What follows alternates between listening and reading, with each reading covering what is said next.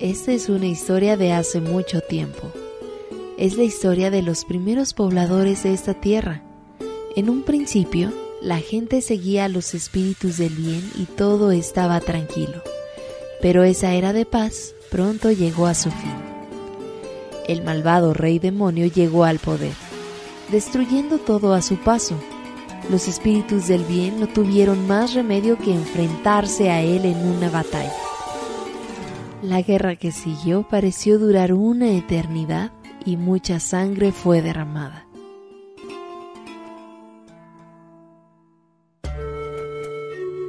Sin embargo, lograron encerrar al rey demonio, construyeron grilletes para encerrarlo y una torre que sirve como un candado.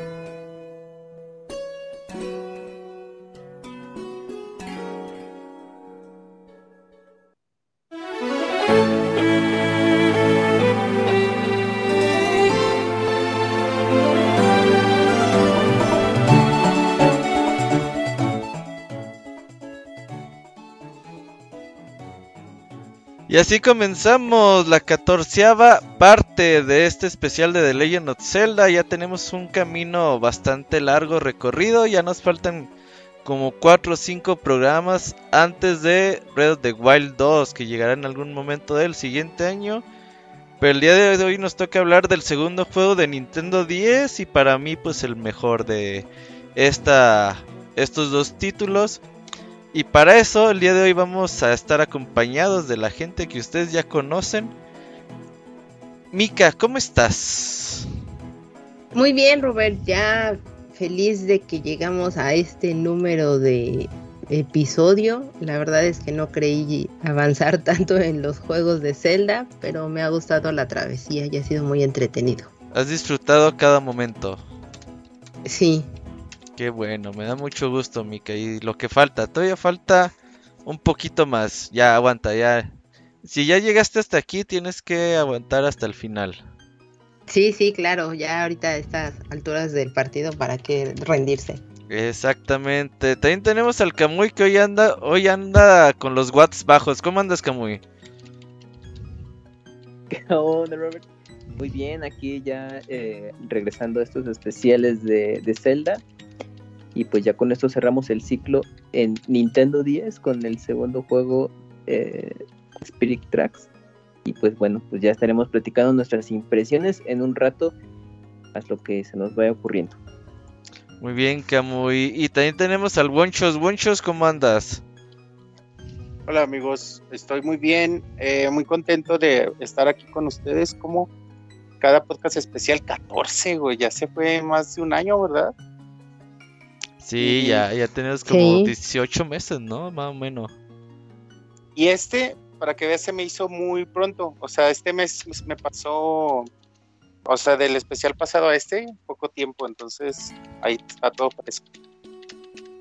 Muy bien, Wonchos. El día de hoy va a estar bastante bueno. Recuerden que al final tendremos poema del buen Wonchis.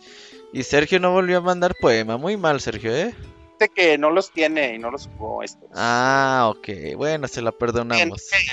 Lo, pienso. Es que creo que es de los juegos que, que, posiblemente se dificulte más a la gente conseguir. De acceso. Sí, bueno, Spirit Rocks ahorita lo comentamos. Pues bueno, como les habíamos eh, comentado desde pues, el programa de The Legend Zelda pasado Phantom Hourglass, pues Nintendo en 2009 lanzó este título que obviamente reutilizaba la mayoría de las mecánicas de la versión de anterior, pero pues en una, digamos, en una aventura un poco más lineal, pero que a su vez esa linealidad le sirvió para enfocarse en otros elementos como gameplay, mejorar algunas cosas, añadirle ese instrumento musical que para mí es la pinche mamada, güey, qué chingón está esa flautita lo voy a llamar flautita peruana. Eh, eh, no, eh, bueno, te tengo datos de esa flautita. ahorita más adelante. Sí, nos cuentas, porque la verdad yo he estado así súper tentado de comprar una nomás por ese pinche juego, porque la neta está bastante chida esa mecánica. Y pues por fin podemos hacer equipo con la princesa Zelda, que ya no es una inútil, ya nos ayuda en nuestra aventura. Pero antes de empezar a hablar del juego, vamos a empezar a hablar ¿Cómo llegamos a ello? Creo que Mika, pues es su primera vez. ¿Sí, no, Mika? Sí, como les platicaba en el juego, bueno, en el episodio pasado, eh, cuando yo ya me hice de un 3DS, empecé a buscar pues títulos y demás. Le comenté acá muy si convenía comprar los Zelda y me dijo, no, es que es o sea, el anterior, el Phantom Hourglass, me dijo es continuación del que está en, en Wii U y pues no, no lo vas a este, no lo vas a entender casi casi, ¿no? Y cuando vimos el del trenecito me dijo, y es que ese también tiene que ver con el otro. Le dije, entonces, ¿para qué los juego y para qué los compro? pues ya, lo, los descarté totalmente de conseguirme estos títulos. Y mira, después de muchos años, vine a, vine a dar con ellos, nada más que este sí lo tuve que jugar en el Wii U, en, la consola portátil que te da ahí. Porque pues no, tratar de conseguirlo físico es imposible. Pero fue agradable la Está carísimo, carito no, está carísimo. ¿Cuánto vale más o menos? No he visto precios yo. Ya ronda en los 1500, ¿eh? ¿Pero qué? ¿Usadito o...? Sí, usadito completo, en buen estado. Ok, sí, porque este juego vendió... Es de los juegos de Zelda que más poquito ha vendido. Fíjate, sí, yo creo que Phantom Hourglass, pues sí, le dio ahí la mala fama y muchos se asumieron de que sería igual. Así, si tú, muy ¿cómo llegaste a Phantom Hourglass? Digo, Phantom eh, Spirit Tracks, perdón, lanzamiento o te esperaste? Mm, yo creo que lo... Mm, día uno, pero me esperé. No, pues, bueno, obviamente era otra, otra época, entonces... Eh, me acuerdo que lo conseguí meses después. O sea, obviamente dije, no, pues sí lo... Por el interés de la serie, pues sí lo quiero tener ahí en la colección. Ya había leído las reseñas en revistas de aquel entonces y obviamente era, era favorecido comparado con el anterior, pero recuerdo que creo que lo compré ya cuando lo estaban no rebajando, así de que ya baratísimo, pero ya estaba bajando de su precio de lanzamiento y dije, ah, pues buena oportunidad porque recuerdo que en ese entonces en las tiendas de videojuegos, sobre todo en las que eran bodegas, eh, los precios eran distintos y de pronto como que se surtían mucho de ciertos juegos clave y es de verga, tenemos un buen, hay que sacarlos y los bajaban de precio y pues ahí tú aprovechabas y te hacías de uno o de muchos, ¿no? Sí, está hasta 350, 300 pesos yo lo llegué a ver. Sí, sí, sí. Sí, pues, bueno, pues como tú nos has platicado ya en los Pixel Podcast regulares de esos Castlevania, ¿no? En, en 10 50 pesos, sí, ajá. Sí, sí, sí, así de remate. Entonces, en el caso de Zelda, bueno, no lo llegué a ver nuevo a ese precio, pero sí al precio que ya me mencionabas. Igual un poquito arriba, 500 pesos, todo, antes de que lo bajaran un poco más pero yo creo que eh, por sí, yo creo que a ese precio lo debe haber conseguido y pues ya aproveché y ahí lo tuve. Y pero pues, mm, ya por, por una u otra razón, pues ahí lo, mantuve así en el, en el backlog un rato. Sí lo, sí lo jugué, pero poquito. Como de, bueno, luego le sigo y pues ya hice que y ya obviamente ya hasta ahora ya formalmente ya lo, pude jugar y pues fue, fue grata experiencia. Monchos, ¿tú qué? Tú le entraste ya muy tarde a estas cosas, ¿no? No, aquí ya era yo fan consagrado. Ya. Pero si lo jugaste de día uno y todo. Ay, güey. Pues si no día uno, semana uno, yo creo que ya, este sí. Es que aquí ya tenía mi 10, entonces ya, ya no hacía falta comprar el juego y ya me preparaba para el chingazo. Cada que sabía que venía un nuevo Zelda, ya tenía mi ahorradito para comprarlo. Entonces, no, si soy honesto, no recuerdo, pero sí, de a partir de aquí ya todo lo que salía de Zelda lo compraba así de volada. Entonces, sí, supongo que fue eh, de jugarlo muy rápido, aunque también quiero decir que al igual que Phantom Hourglass, lo jugué solo una vez. Lo jugué solo una vez eh, cuando salió, lo acabé, ni siquiera lo acabé al 100, ahí vi mi archivo que tenía guardado lo acabé eh, como con 12 corazones, o sea, todavía me faltaban varios. Y, y me faltó mucho por explorar aquella vez, ya no le di seguimiento. Y esta ocasión que lo retomé, tuve la oportunidad de jugarlo más a fondo, de investigar más, de darme más vueltas, de explorar más los eh, el mundo que se nos presenta aquí, el nuevo Hyrule y descubrirlo, redescubrirlo de otra forma y, disfrutarlo aún más de como lo había hecho. Así es, Boncho. Sí, yo también me acuerdo que pues mi experiencia con, con Phantom Hourglass, pues en el primer Nintendo 10 que tuve dije, ay, mejor luego. Sí lo compré el lanzamiento, por lo menos los meses siguientes. Pero ya este me esperé hasta tener el Nintendo 10i XL. Ya dije, ahora sí ya tengo un Nintendo 10 decente para jugar esta madre. Con audífonos y todo el pedo, ya, esa sí fue una muy, muy buena experiencia haberlo jugado. Pero pues ahora sí, eh, pasemos ya de lleno al tema del, del, videojuego. Pues como dijimos, es la continuación directa, aunque más o menos pasan alrededor de 100 años, ¿no, Bunchos? Eh, pasan 100 años. Y al igual que el juego anterior que se decía era continuación de Wind Waker, este se dice que es continuación de Phantom Hourglass. Pero nada que ver. Nada, pues, o sea, es el simple pretexto de para poner ahí ciertos easter eggs y algunos detallitos de fanservice. Pero más de eso, pues no, no afecta mucho en historia, nada. Entonces, afecta en cositas, digo, de fanservice de que vemos ah, cuando entramos por primera vez al castillo, vemos la imagen de Tetra, por ejemplo. O o en cositas así, de que vivimos con Nico, el pirata de, desde Breaker y Phantom Hourglass, que debe tener unos 120 años, qué sé yo. Pero ahí está el güey. Sí, tenemos la teoría. Oye, Bonchis, ¿no? Te voy a interrumpir, ahora yo te voy a aplicar esta. Un poquito antes de, de eh, concentrarnos justamente al desarrollo de la historia y como mencionaba muy brevemente Robert, pues el, juego, pues obviamente secuela de, de Phantom Hourglass, y como pues eh, se repite la historia como pasó con Ocarina of Time y Majora's Mask, pues se reutilizaron los assets o bueno, los materiales ya del juego anterior con este para que en un lapso como de dos años ya lo tuvieron listo. El director repite, recuerden que ahí no está Aonuma, Aonuma está como productor y el director en esta ocasión es Daiki eh, Iwamoto, que ya es veterano en Nintendo y él, estado, él empezó como programador desde Star Fox, Super 64 y Ocarina of Time, y luego fue eh, director en Wind Waker, pero en la versión HD, y ya después estuvo como supervisor en A Link Between Worlds, Trip Heroes, y ya eh, su último trabajo en activo fue Breath of the Wild. Pero ya su trabajo como director fue justamente las versiones de 10, eh, también el, bueno, ahora que Robert mencionaba lo del 10i XL, pues coincidió que en el año de lanzamiento, que fue en 2009, eh, tuvimos el Nintendo 10i en la versión para América y Europa, porque en Japón salió en 2008 finales. Y, el, y la versión XL, con el que tuvo Robert, pues en Japón salió un mes antes ese mismo año.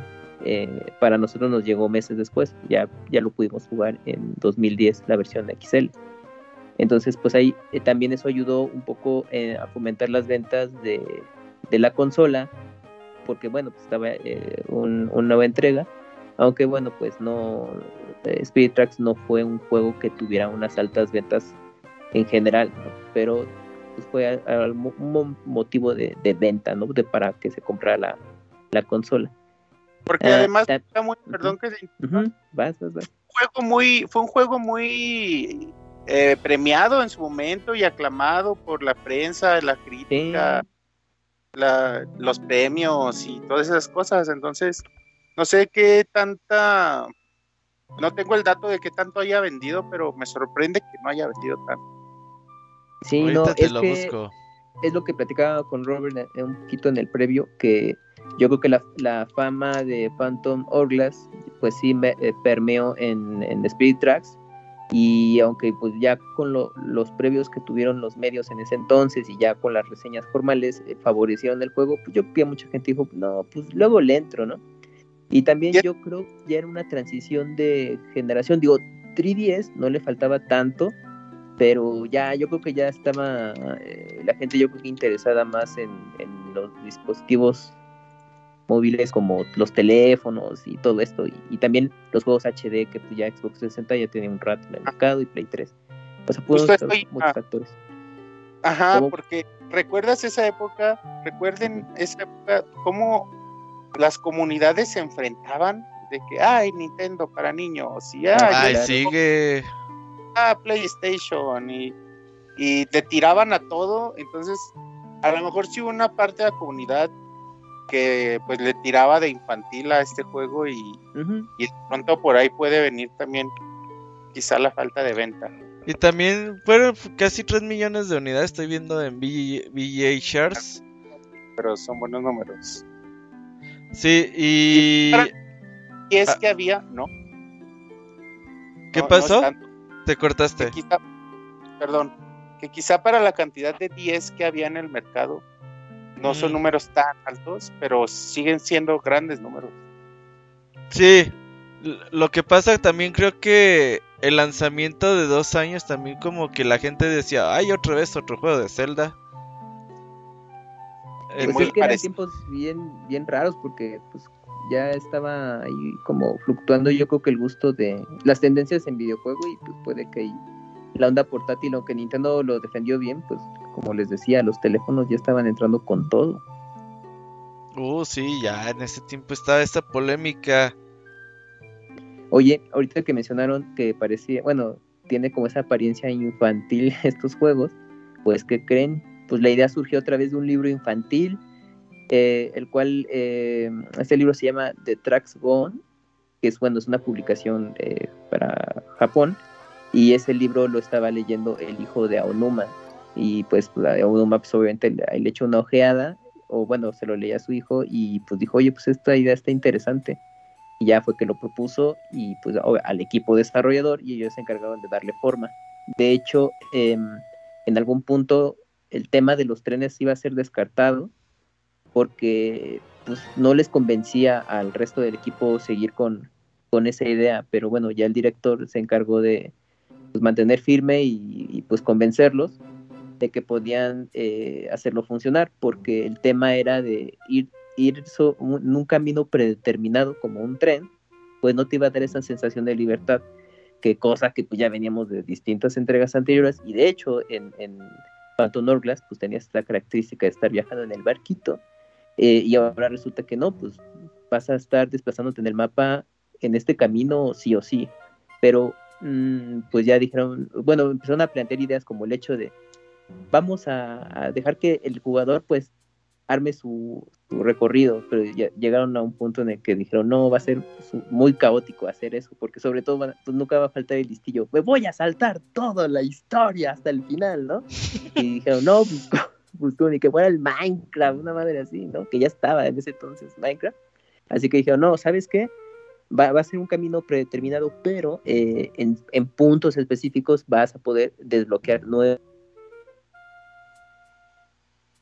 El Camuy se cortó, no sé si ya se le fue la luz. Tal vez sí, ya se le debería ir ahora sí la luz. Ahora sí ya se le acabó la pila. Sí, lo que nos estaba contando. Lo que decía Camuy básicamente era de que pues el equipo de desarrollo pues en todos los celdas habíamos tenido cierta libertad de movimiento en el mapa mientras te movías de digamos punto principal a punto principal y aquí era de, no, güey, aquí vas a viajar en un, va en un tren. Y ese tren pues tiene su camino predefinido. Entonces decir, ay, pues ¿qué vas a hacer durante ese transcurso de trayecto? La gente se va a aburrir. ¿Qué tal que si mejor les damos que pues puedan moverse, eh, pongan ellos el camino de las vías y todo eso? Pero creo que al final de cuentas, Winchis lo pudieron resolver bastante bien ese tema, ¿no? Yo creo que a mí me gusta mucho andar dentro del tren.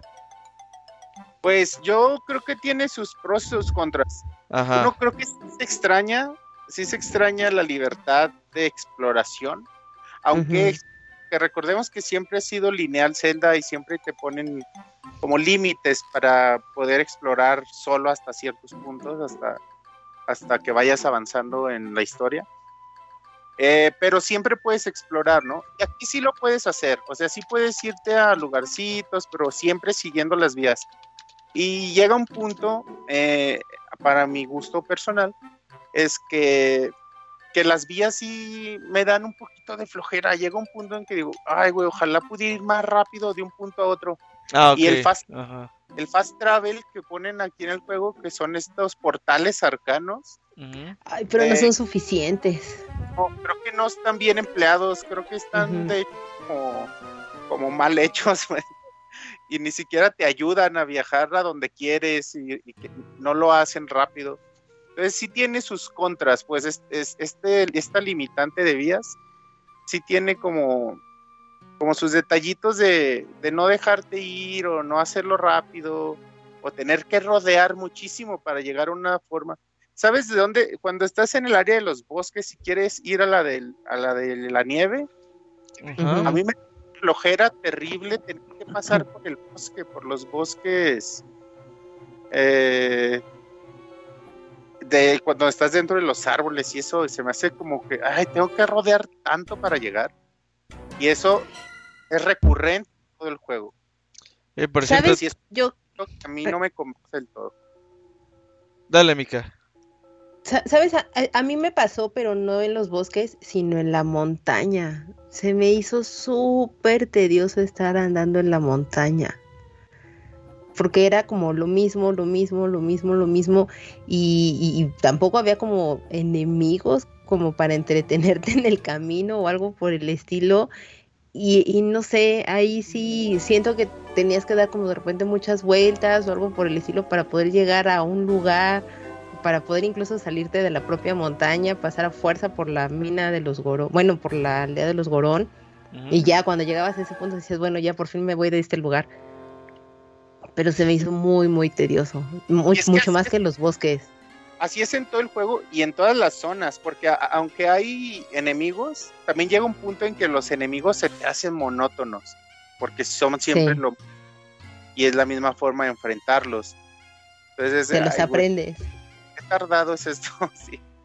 Y, y sí, creo que es un detallito que en lo personal no me gusta, aunque ya viéndolo del otro punto del que mencionaba Roberto, sí es lindo viajar por las vías, sí es lindo llevar pasajeros, sí es lindo explorar un- toda una, una nueva área, sí es, sí es lindo visitar cada uno de los pueblos.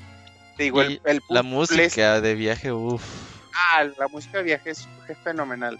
El punto molesto es cuando ya estás avanzado en el juego y quieres hacer las cosas más, Más rápido, rápido. quieres estar más rápido de una- un lado a otro y tienes que pasar mucho tiempo, pasas mucho tiempo andando y dando rodeos por el mapa. Aunque también avanzando vas generando vías nuevas y hay- mientras ayudas a la gente, generas vías nuevas que a veces acortan esos Caminos. eh, desplazamientos, sí Ujú. aún así, sí, me hizo falta un fast travel, un fast travel real, que me llevara de, un, de una aldea a otra rápido. No, no tener que primero ir a un portal y luego al otro y luego al otro y me dejaba lejos y al final era Sí, mejor. porque aparte no están, no están prácticos los portales, nada, nada prácticos. O sea, es- están colocados según estratégicamente, pero en realidad no.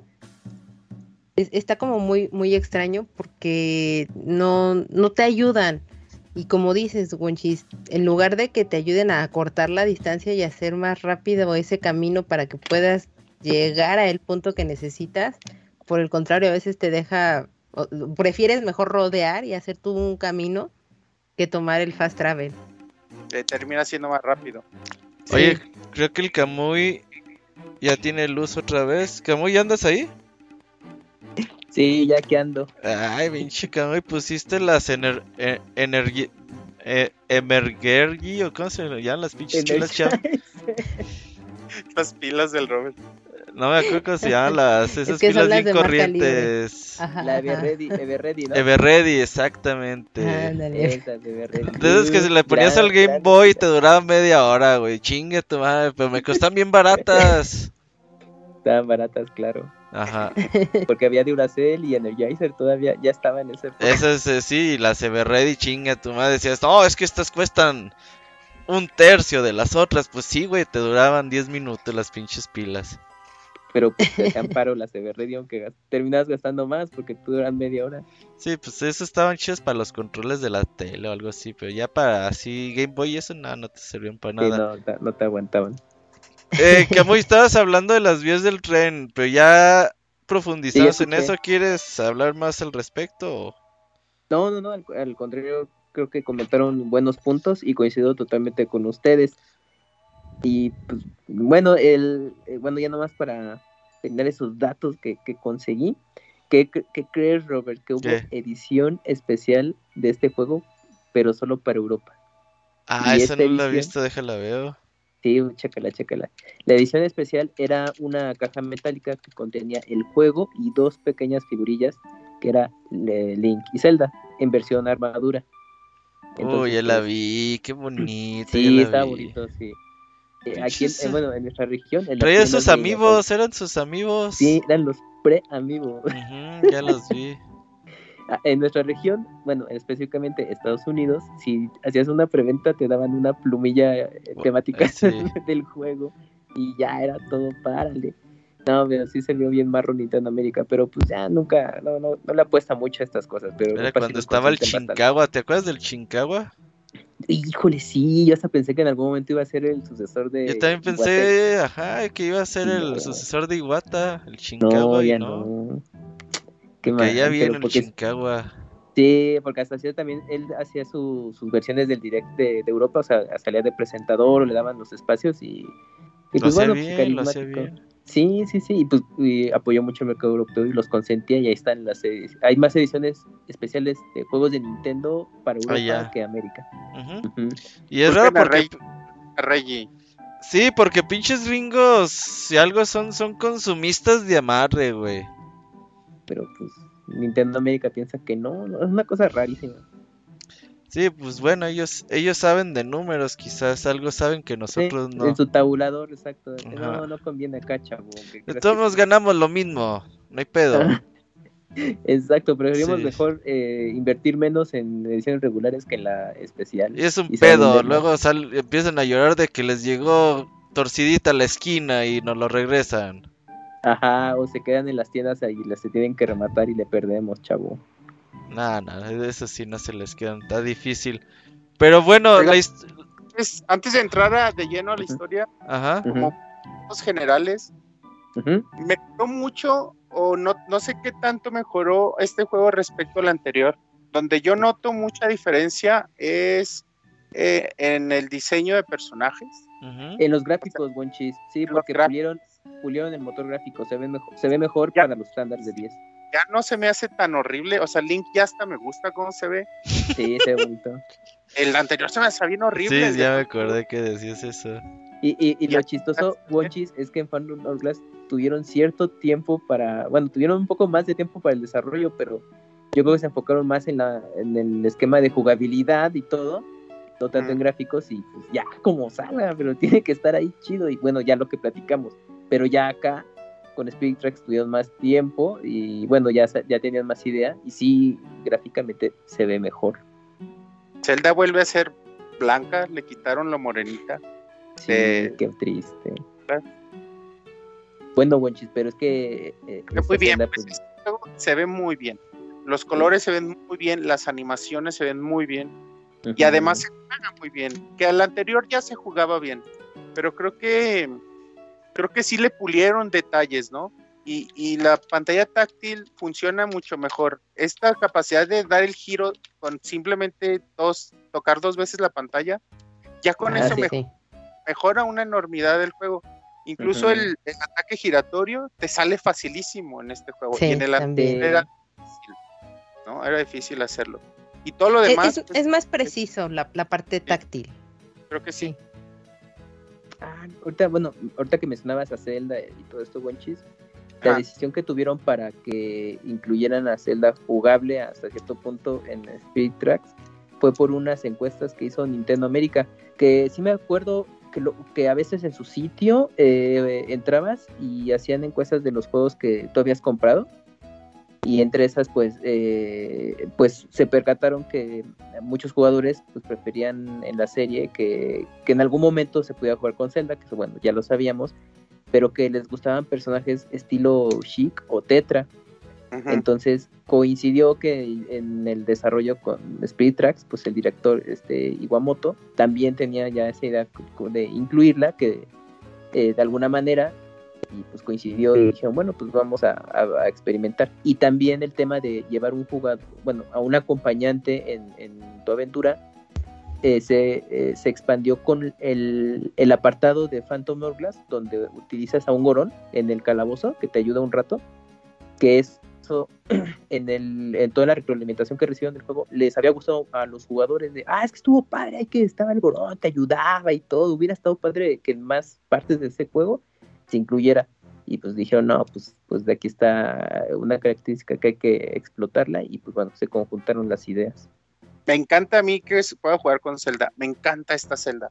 Me encanta como el, el arco de su personaje, cómo va madurando, cómo va creciendo, cómo se va haciendo chingona y valiente.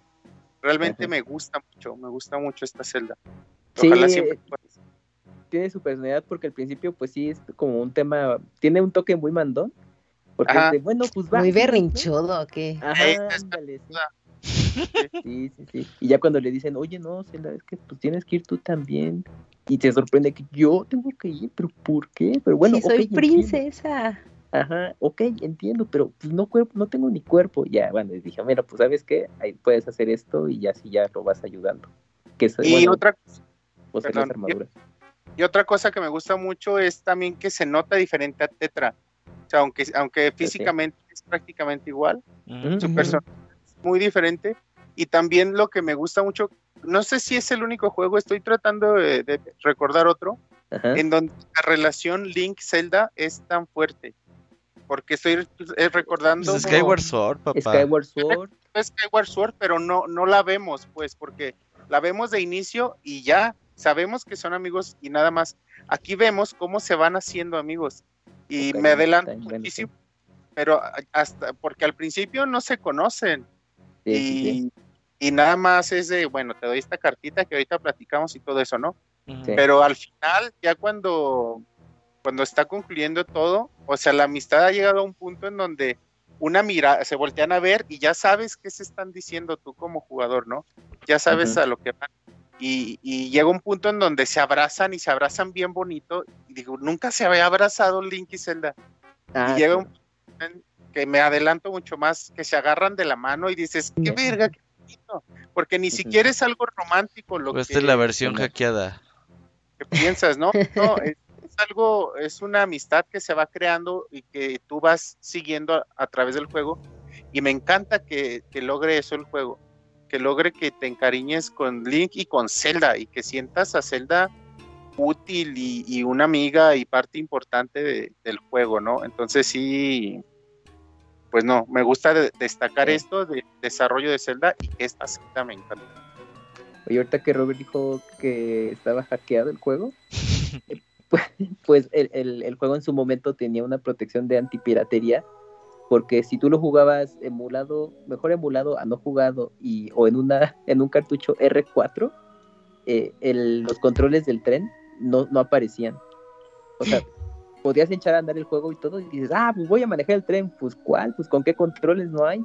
Entonces era una protección que tenía en su momento. Seguramente ya, pues ya los hackers ya con el tiempo podían saltarse esa protección, pero al menos a- e- en el año Al de lanzamiento y todo, ajá, al principio de su lanzamiento, sí, no, era de chin, pues cómo le vas a hacer para seguir avanzando, chavo.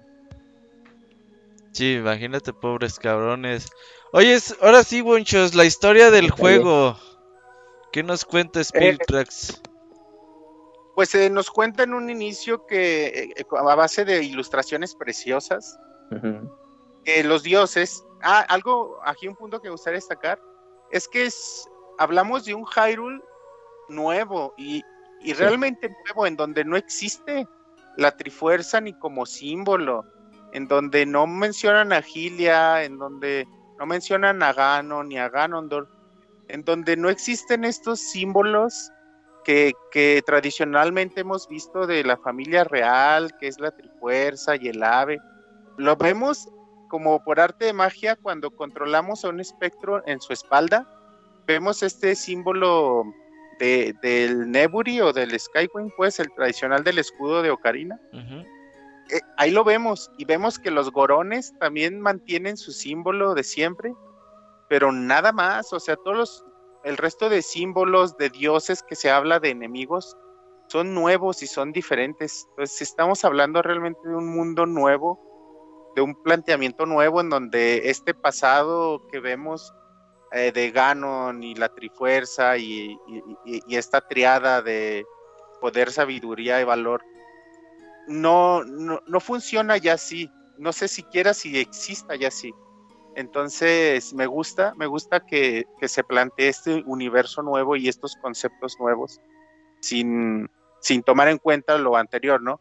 Se nos habla de, del héroe, del héroe del pasado y de Tetra y eso, pero no se nos cuenta nada más. Y, y no sabemos qué pasó con ellos. Zelda eh, evidentemente pues, reinó y heredó el, eh, el reinado a, a- a Tetra, heredó el reinado a esta Zelda. Link no sabemos por qué su tío es Nico, no sabemos ahí qué, qué relaciones familiares terminaron habiendo A lo para mejor lo adoptó, lo adoptó. lo, adoptó y entonces lo abandonó el otro Link de Wind Waker o no sí, yo creo que el otro Link de Wind Waker fue un padre irresponsable, güey. y lo abandonó y lo ni- Entonces, pues bueno, mencionar eso que es todo nuevo y, y eso me gusta mucho. Entonces nos habla de una de un maligno, de un ser maligno que encerraron en una torre y, y, y básicamente es eso, ¿no? Que hay, se, está sellado, no pudieron derrotarlo, tuvieron que sellarlo, pero ahí sigue sellado, ¿no? Y pusieron templos alrededor del nuevo Hyrule del mundo para mantener la fuerza en ese sello. Eh, algo que me gusta mucho, que seguro Mika tendrá más datos que yo, es que todo el juego, todo el juego está como basado o tiene elementos de la América prehispánica. Y, en cuanto a música, diseños, colores, vestuarios, todo eso me, me encanta, pues que, que Nintendo se anime a explorar todas estas cosas. Y al no sé ustedes, pero esta se siente más cercana a nuestra cultura, que no es, que no es pues nada, nada mexicano ni mucho menos, pero al menos es algo más cercano que, que vemos como más propio, ¿no? Sí, totalmente. Y pues está bonito eso que Link quiere ser maquinista y que va por su título ese día con la princesa, está chido. Y empieza dormido, lo cual que Como Nico le está siempre. contando esta historia y empieza dormido nada más como, como detallito, está padre. Y Link quiere ser ma- maquinista y tiene a su amigo Alfonso, que me encanta que se llame Alfonso por alguna razón. Y, estas eh, villas, la, la villa donde vive Link tiene tres casas, o sea, la mayoría de las aldeas tienen dos, tres casas. Y supongo que también es cuestión de, de, tiempo y de programación en el juego.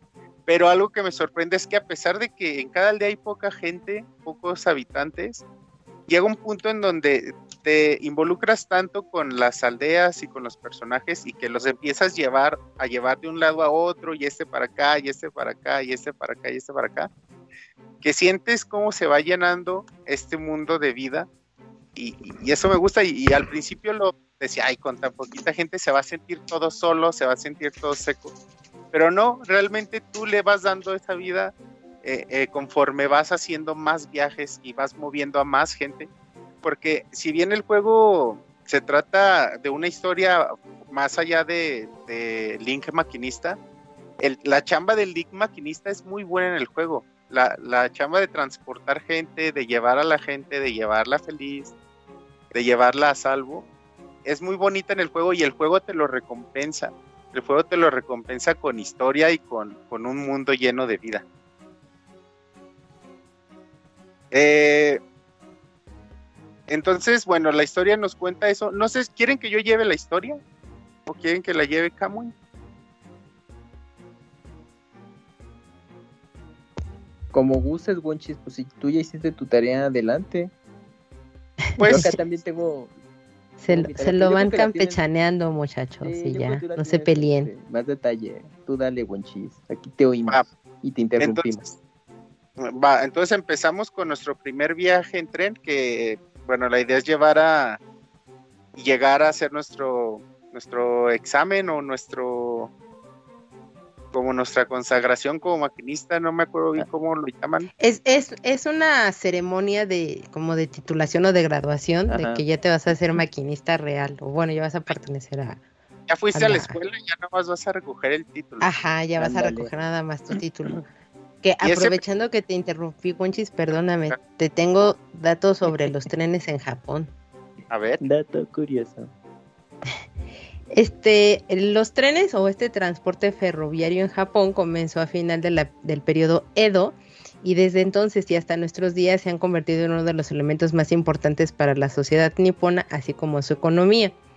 El modelo de los ferrocarriles fue traído por unos extranjeros que se llamaban Jeffim Putiatin y Mitten Calbraiti, algo así, no, sé ni siquiera de dónde son estos señores. Eh, pero fue en el año 1868 que ya oficialmente lo trajo Thomas Blake, ah, que era un comerciante escocés, y llevó la locomotora que allá a Japón, que se le conocía como Iron Duke. Ese fue la persona realmente que lo trajo. Eh, antes no, no, este, no construían ahí en Japón las locomotoras ni, ni, nada de los trenes, sino los traían importados. Entonces, donde los, los países llegaban a construir sus propios trenes, esos países los llevaban a Japón y entre esos países importantes pues fue el Reino Unido que lo llevó a la línea de Honshu, Estados Unidos que lo llevó a la línea o a la parte de Hokkaido, eh, Alemania que lo llevó hacia Kishu y hasta el año de 1893 se creó la primera locomotora ahí en Japón que fue gracias a unos hermanos que se apellidan Trevithick y en 1912 es cuando la JNR o la, Japan National Railroads dejó de importar las locomotoras de otros países y entonces empezó ellos a construir la propia. Y en 1964 es cuando ya se creó o inventaron y, pusieron eh, en marcha el tren de alta velocidad, mejor conocido como Shinkansen, que es el Tokaido Shinkansen, que coincidió justo cuando fue los Juegos Olímpicos de verano ahí en Japón y pues tuvo mucho más auge o, fue como muy bien recibido precisamente por eso, porque coincidía con los Juegos y pues pudieron brindar un transporte más veloz para que la gente pudiera conocer un poquito más.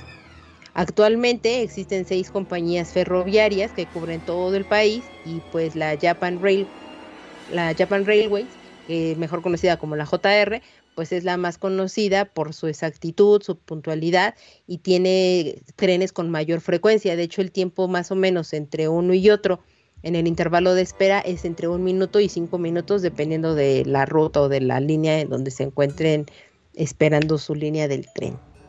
Y eso es lo que les traje de trenes en Japón. Como dato curioso, nosotros, Roberto y yo, vivimos en Aguascalientes. Y Aguascalientes es un estado con un pasado sumamente ferroviario. Aquí éramos un centro de, de ferrocarril a nivel nacional. Aquí venían todas las locomotoras del país a repararse, que pasaban por aquí. Entonces, hay vestigios de ferrocarril aquí en todos lados. Y nuestros, la gente, no sé, hace 80 años, algo así, pues eh, platica que todo Aguascalientes era ferrocarril. Entonces, cuando quieran venir a Aguascalientes, les damos un tour por todos las, los vestigios La zona ferroviaria. Toda esa zona ahora es un centro cultural eh, en donde, bueno, se trata de rescatar las naves y las vías, como esos vestigios, y hacer otras cositas. Está lindo. Y bueno, seguimos con eh, en nuestro primer viaje en tren, que como decía Roberto, la música que, se hizo, en general, el soundtrack de Spirit Tracks es una maravilla, es una belleza, lo cual había flaqueado mucho, y se acuerdan que lo mencionamos para Phantom Hourglass, como que se pusieron las pilas muy cabrón, y, en este juego el soundtrack es maravilloso. Hay un montón de melodías chulas, incluida esta de, viajar en el tren. La que es la, sí. Eh, eh, vamos a escuchar todo el tiempo, ¿no? Llegamos a la ciudadela del castillo y desde que llegamos también vemos a lo lejos la Torre de las Almas. Eh, entonces eh, vemos el símbolo real, el símbolo que como les digo que todo es nuevo. Este símbolo no es la Trifuerza, es como un símbolo gerudo, como con dos espadas cruzadas y un animal arriba. Me intriga un poquito la decisión de diseño de por qué hacer de una u otra forma estos símbolos, pero me gusta. Y empezamos a ver como estos easter eggs en, muchos lados, ¿no? Vemos a un tingo en la tienda, vemos el cartero que se parece mucho al juego anterior, pero ya no tiene alas, ya va como si fuera una locomotora el mismo y ya no te lee las cartas de que tuvieron problemas por hacer eso y ya nada más te las da. O sea, ah, también como de los celdas anteriores vemos que en el castillo los soldados usan el uniforme tradicional de Link, el verde de gorrito y, mallas, y lo usan como, como uniforme oficial para los soldados. Y, y, con sus diferencias, soldados aprendices, soldados veteranos conocemos al ministro, que desde, desde entrada pues le vemos algo sospechoso, es con su doble gorrito. Me encanta el diseño de este personaje, de Maquivelo, que al principio no conocemos su nombre, aún solo lo vemos como ministro, pero me encanta cómo se ve, todo chiquito, chaparrito, con, con este doble gorro y su mirada ahí malévola. Que de hecho, Wonchi, si notaste que la voz de Maquivelo es la de Mario Brox. Ah, no me fijé. Sí, cuando vas en la, ya en la recta final y hay una parte donde Maquivelo te está atacando y entonces eh, él se está riendo y, tiene justo algunas, pues, bueno, de las voces de Super Mario obviamente están adaptadas y modificadas, pero es, la voz de Mario. Ah, qué genial. Eh, entonces, bueno, nos tenemos nuestra ceremonia de maquinista que, nos la hacen así como en chinga, como, bueno, ya ándele pues, es maquinista, chingar a su madre. Y, y en ese momento Zelda, en la ceremonia, nos da una carta y que después de leer la carta nos dice que la veamos en sus aposentos. Llegamos a, sus aposentos, a su recámara, te da risa el aposento. Y la vemos tocando la flauta. Eh, a un momento después hablaremos un poquito más de la flauta, en el momento solo la vemos como detalle y ya nos cuenta que las vías están desapareciendo y que le ayudemos a escapar del castillo para ir a la Torre de las Almas para ver qué está pasando. Eh, entonces aquí es cuando iniciamos con esta nueva jugabilidad que se propone para controlar a Zelda. Puede parecer incómoda, quizá lo sea, por las limitaciones técnicas pues de la, de la consola, de esta de, trazar una línea y en esa línea se mueva Zelda. Es la, es la jugabilidad que, se propone. No sé qué les parece a ustedes. A mí de inicio sí me, me, incomodaba un poco, decía, es que es muy lento. Es una jugabilidad que se traba mucho, es muy, es muy lenta, pues, pero con el tiempo te acostumbras, incluso lo aprendes a hacer mucho más rápido. Sí, igual coincido. Eh, de hecho, cuando quieres hacer las líneas derechitas, pues luego no te sale muy bien. Pero bueno, a final de cuentas eh, funciona y, se mueve el personaje. Eh, pues obviamente era un diseño de la época, entonces pues, creo que estuvo bien, o sea, eh, funcionaban, que era lo importante. Sí, pues bueno, ayudamos a Zelda a escapar del castillo. Aquí es cuando llegamos con Alfonso que nos está esperando en el, en el tren. Y aquí es un, un, detalle que al principio se nos menciona Alfonso como que tiene un pasado muy interesante en donde es el mejor espadachín del reino y por alguna razón ya no quiere serlo. y, pero después ya, como que al juego se le olvida esa historia. Y, mandan a eso ya a, arreglarte el tren cuando quieras, a cambiarte las piezas, pero ya se olvida de esa historia y te quedas con la intriga todo el tiempo de qué pedo, qué pasó con Alfonso y quién era o por qué, qué pasó ahí. Ya nunca se menciona. Eh, bueno, entonces vamos a la Torre de las Almas y en ese trayecto, en ese trayecto se desaparecen las vías, se desmadra el tren, es donde el ministro se revela como Maquivelo y aparece Diego, que en la versión español se llama Diego. Entonces me recordó muchísimo a Shake, a Shake. Sí, sí, parece un Sheikah, ¿no? Sheikah parece como de la raza. pues, no existe ya en teoría, pero pues es padre, pues al menos como este deck, verlo así. Y se ve todo chingón como Vega, pues con esta garra en los brazos. Y me encanta el diseño de Diego también. A mí, eh. perdón que te interrumpa, Wenchis. A mí cuando salió Meaquivelo, a mí me recordó un poco el sombrerero de Alicia en el País de las Maravillas, pero todo chaparrito. Y este, y dije, ya nada más le falta tener ahí su, su carta de este de 10 sextos para que pues ya apareciera y ya después, bueno, sale su verdadera intención y, su maldosidad, pero a mí me lo pareció y se me hizo un bonito detalle porque pocos personajes tienen así su sombrerito y están como muy bien vestiditos y todo que, sean malvados. su malosidad. Por eso el Camuy siempre usa sombrero también, usa gorra, porque es malvado. sombrero de copa. Pero no es sombrero de copa, exacto, exacto. Pero es malvado. La, maldosidad va en el sombrero de copa. Entonces Alfonso, Alfonso aquí nos dice que tiene generaciones protegiendo a la realeza, como los Sheikah, pero ya, te digo, ya después ya no, como que se les olvida la historia de Alfonso. Entonces ahí se queda. Bueno, Diego, Malde Diego madrea a Alfonso y a Link. Y, Maquiavelo lanza un hechizo a Zelda que separa su cuerpo de su espíritu. el, espíritu logra escapar, pero se ve como Diego se lleva su cuerpo. Link se desmaya. Entonces ya despierta en el castillo. Aunque les dice lo que pasó, no le creen. Y, y al parecer somos los únicos capaces de ver el espíritu de la princesa vagando por el castillo. La seguimos hasta su recámara y es donde encontramos, ahora sí, eh, y nos da, nos dice que por favor le ayudemos y vayamos a la Torre de Armas y llevemos la flauta terrenal, la llaman en la versión en español, que es una básicamente flauta de pan, de pan, dios griego de los pastores y rebaños. Y bueno, no sé si tienen más datos de, de la flauta de pan. Sí, cuéntanos. le llamen, por favor.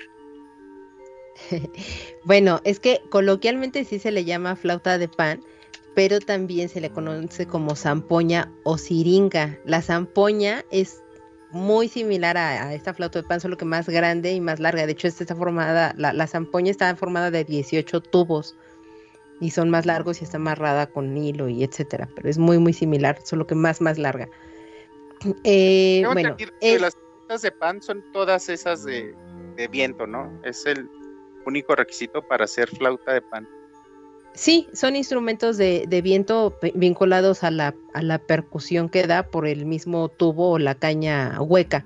Y de hecho hay distintos tipos de materiales de las que pueden estar hechas. Hay de plástico, de madera, de marfil de metal y pues evidentemente cada uno de estos materiales pues te brinda un sonido relativamente diferente pero muy ameno. Y eh, como bien dijiste Wonchis, pues se llama flauta de pan por el dios protector del rebaño y de este y de los pastores que era pan por eso se le llama así porque le atribuyen a este Dios, o sí, este Dios protector, pues que él fue la persona que lo creó y pues en la mitología griega es donde más se llega a utilizar o ver este tipo de instrumento de resonancia acústica. Y pues ya esa es la información en general. Hay, toda una leyenda sobre Pan y que se enamoró de, de una de las diosas ahí de, con Zeus y todo eso, pero está como muy, muy fumada. Pero pues la pueden buscar así como la, la mitología de Pan y pues ya la pueden encontrar. Estoy buscando. a pesar de que las flautas de pan son como de cualquier parte del mundo, estas que vemos en este juego, sí, como dices, sí es una zampoña, ¿no? O sea, sí son zampoñas, sí son muy similares, son, y evidentemente por el sonido, son más eh, este instrumento de toda la cordillera de los Andes, no nada más de Perú, sino pues Bolivia, Chile, Argentina, toda esta zona que se tienen, hay vestigios de, este instrumento, de este tipo de instrumentos que pueden tener sus variaciones. Desde antes de la llegada de los españoles, entonces se le puede atribuir a toda esta zona la creación de este instrumento y se me hace muy lindo que no nada más es el instrumento, sino la música del juego se basa en eh, estos sonidos y en esta música que escuchamos en toda esta zona del mundo. Eso me gusta. Debe de ir como muy en el ritmo porque también no en cualquier tipo de melodía puede estar metido pues la zampoña como tal, porque sí tienen un sonido muy peculiar que es lo que te brinda el propio material. Muy bien. Entonces, bueno, siguiendo con la historia, eh, nos piden conseguir una espada. Lo que me gustó aquí, tenemos que ir con el entrenador de los, de los caballeros. Nos da Ujú. la espada. Lo que me gustó es que no hay tutorial, pues ya para. Así se, así se pega, así se rebana, así- sino que el juego asume que ya sabes. Y que es, y como es sumamente intuitivo, el combate es igual que el anterior. Básicamente se concentra en tocar tocar a los enemigos o hacer trazos en la, en la, en la pantalla, lo cual es muy simple, pero me gusta que el juego asume que ya sabes. Y, y se hace muy rápido esta parte de esta parte de tutorial. Sí, no, no lo sientes como un tutorial. Eh, Ajá. Está, está más orgánico, pues. Entonces, lo que tenemos que hacer es, es ir a la torre por la parte trasera del castillo. Eh, y aquí encontramos también unos nuevos enemigos tipo Goombas que no habíamos visto. Que también pasan sin Tony Son, pero bueno, ahí están como detalle. Eh, Una vez, ah, aquí también encontramos la premisa que le da- nos dan de la princesa que le tiene miedo a las ratas. Que eso también hace divertido, pues, ciertas partes del juego en donde Zelda en el espectro le tiene miedo a los ratones y es divertido, pues. Llegamos a la torre y conocemos a Radiel, le llaman en español, que es un locomo, eh, que, que está subida como en este carrito tipo scooter, locomotora, no sé cómo llamarlo, Ajá. en donde veremos a todos los demás viejitos eh, sabios locomos en, en, este, en estos vehículos chistosos, ¿no? Y bueno, ella ya nos cuenta pues la premisa del juego. Hay cuatro templos conectados con la torre que mantienen sellado al- a Maladus. El malo aquí se llama Maladus, Mayadus, en algún otro... algún Ah, otro- sí. En español de acá es que Malhadus, ¿no? Maladus, ajá. Mala, bueno, mal, Maladus. Maladus. es muda. Sí, que es un juego de palabras también de, o sea, malvado. Paso, suena eso. Es como y hada lo- malvada o algo así. como hada mala, yo lo, yo lo ahí relacionaba. Ah, pero ya nos dice que la energía está debilitada, eh, entonces hay que ir a restaurar los sellos sagrados a cada uno de los cuatro templos eh, para evitar que resuciten a Maladus, que es el objetivo de, de Maquiavelo. Eh, lo quieren resucitar, por eso necesitaban el cuerpo de Zelda, porque necesitan un cuerpo sagrado para poder resucitar a Maladus. Ujú. Entonces, eh, para ello hay que recuperar las vías sagradas que conectan los templos eh, y obtener las cuatro litografías que están Ujú. allí mismo en la torre. Entonces, Ujú. hay una escena muy linda en donde Zelda se altera. Dice, bueno, vamos y bla, bla, bla, bla. Y me gusta, me gusta cómo es Zelda, te digo, cómo, cómo ese arco, cómo va creciendo ella. O al principio, como bien dice Mika, es toda berrichuda. Y aquí me gusta esta escena de Zelda alterada. Entonces ya, bueno, que aparte grita y todo, sí. ¿no? Sí. nos topamos con un espectro. eh, ahora en la Torre de las Almas, que son los guardianes, y al igual que el templo de del Rey del Mar, me dieron recuerdos así tipo Vietnam cuando empecé. Ay, güey, no, por favor. Sí. O bueno, ya cambia un poquito la dinámica. Eh, A mí, Para- ¿sabes qué me recordaron estos espectros? Wonchis, tal vez cuando vi que Zelda se metía en, en las armaduras y todo, a este Alphonse de Full Metal Alchemist, bueno, no sé si vieron la, el anime, pero me recordó mucho a ese personaje porque era, tenía como esta ternura y todo que te brinda esta Zelda, pero pues en un cuerpo totalmente disacorde a lo que es su personalidad. Entonces eso se me hizo como súper bonito. a mí Y me también acordé de ese. Y no sé qué, ¿cuándo, ¿cuándo salió Kamui Full Metal Alchemist? Full Metal 2007, es 2006. Mitades del, del 2000, más o menos. Ah. Quizá al pues, menos el, el manga, entonces yo creo que sí. que Sí, ya, ya tenía un rato la publicación en, en Japón, entonces yo creo que bueno, a lo mejor por ahí eh, coincidió o, o les gustó ese concepto, se retomó. Que bueno, no sé si igual retomarían un poco el concepto, porque el autor de Full Metal Alchemist, este Arakawa, dicen, dicen que se inspiró en, en una historia italiana que se llama El. Caballero Inexistente, que es Ujú. supuestamente donde una armadura de un caballero eh, vacía, pues va ahí tratando de corregir a las personas y todo y enseñarles como lo que es esto, ¿no? Toda la parte de la caballería, pero pues la ventaja era que era pues bondadoso o bueno este caballero. Tal vez también puede ser por ahí. Sí, sí, de hecho, estaría más por eso. Me gusta. Fíjate, nada más de, de dato ahorita con las fechas, con lo del manga, se publicó en 2001. Entonces sí, ya, ya tenía un rato la publicación. Y, y, pues bueno, a lo mejor fue ahí un paralelismo ¿no? de, de esa historia y con lo que Mm. también mencionó Mika de que de, eh, este concepto que manejaron. Y recuerden que también lo platicamos en el especial pasado con Fandom Douglas, que justamente cuando mm, posean a Lineback, ya en la recta final del juego, está, es por medio de una armadura. Entonces yo pues también ya, es- esa idea ya la tenían desde Sí, ahí. ya le estaban desarrollando desde ese momento. Ajá, pero bueno, pero está interesante como que había elementos en conjunto que estaban así en paralelo con el desarrollo y pues bueno, es interesante pensar que de alguna manera hu- hubo inspiración de una u otra cosa. Mm. Solo mencionar eh, la Torre de la Sal, a diferencia del. ¿Perdón? No, dale, dale, Bunches. Ah, la Torre de las Almas, a diferencia del Templo del Rey del Mar, no tenemos que pasar todo lo mismo una y otra y otra vez, sino que se divide por pisos. Ajá, estuvo mejor. Y, ajá, entonces eh, vamos eh, en cada nivel, pues vamos pasando varios pisos para obtener una litografía y después ya no hay que regresar, podemos seguir subiendo y subiendo y subiendo. Eh, pero que- para cada eh, zona, sí, perdón. No, perdón, Wonchis. Es que aparte creo que eso es lo que hace más ameno este juego, que ya no tienes que regresar a las zonas o a, a los pisos que ya pasaste y que te permite seguir o tener una continuidad. Y en el juego anterior tenías que regresar a el templo del rey del mar y pasar todo lo que ya habías hecho para llegar a una zona nueva y entonces poder conseguir la- el el ítem y, y eso es lo que lo hacía tedioso. Y aquí, aunque tengas que estar regresando de forma constante a la torre, pues nada más te tienes que ir al piso correspondiente y listo, ya no tendrías que estar regresando a los otros pisos. Sí, como que escucharon a los fans, supongo, pero sí ayuda. Muchísimo.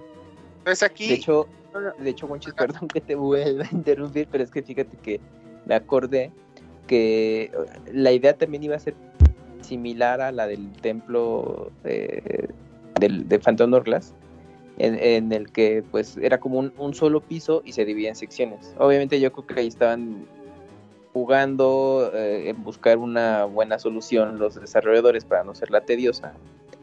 Pero pues eh, a Unuma les hizo la observación de para dar esa sensación de progreso y, y, pues justamente lo que nosotros pensamos de puta otra vez este regresar a esto a, a lo del anterior eh, les propuso que fuera una uh, el concepto de una torre o sea de que fuera subiendo para que este, diera esa sensación de ah bueno ya pasé esta parte voy a la siguiente pero esa sensación de, de avanzar no no no de repetir como tal entonces por eso se planteó que eh, esta parte en vez de ser un castillo o, o, algo ahí de un piso en distintos cuartos fuera torre y pues es bueno que creo- si les soy honesto, ¿Mm?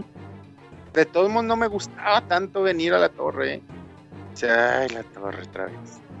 Sí, es que vienes de, de esa mala experiencia. Es que sí, es lo que platicábamos, que Phantom Hourglass desafortunadamente, pues sí, permeó negativamente en algunas cosas con Spirit Tracks, pero bueno, ya, jugándolo te das cuenta que está bueno, pero sí entiendo esa sensación. Yo también me pasó de que, puto, va a ser, es, es neto, no aprendieron del pasado. Bueno, ya conforme... ¿Sabes dónde, ¿Sabes dónde me pasó? Eh, Hasta la última vez que visitamos la torre, Ajá.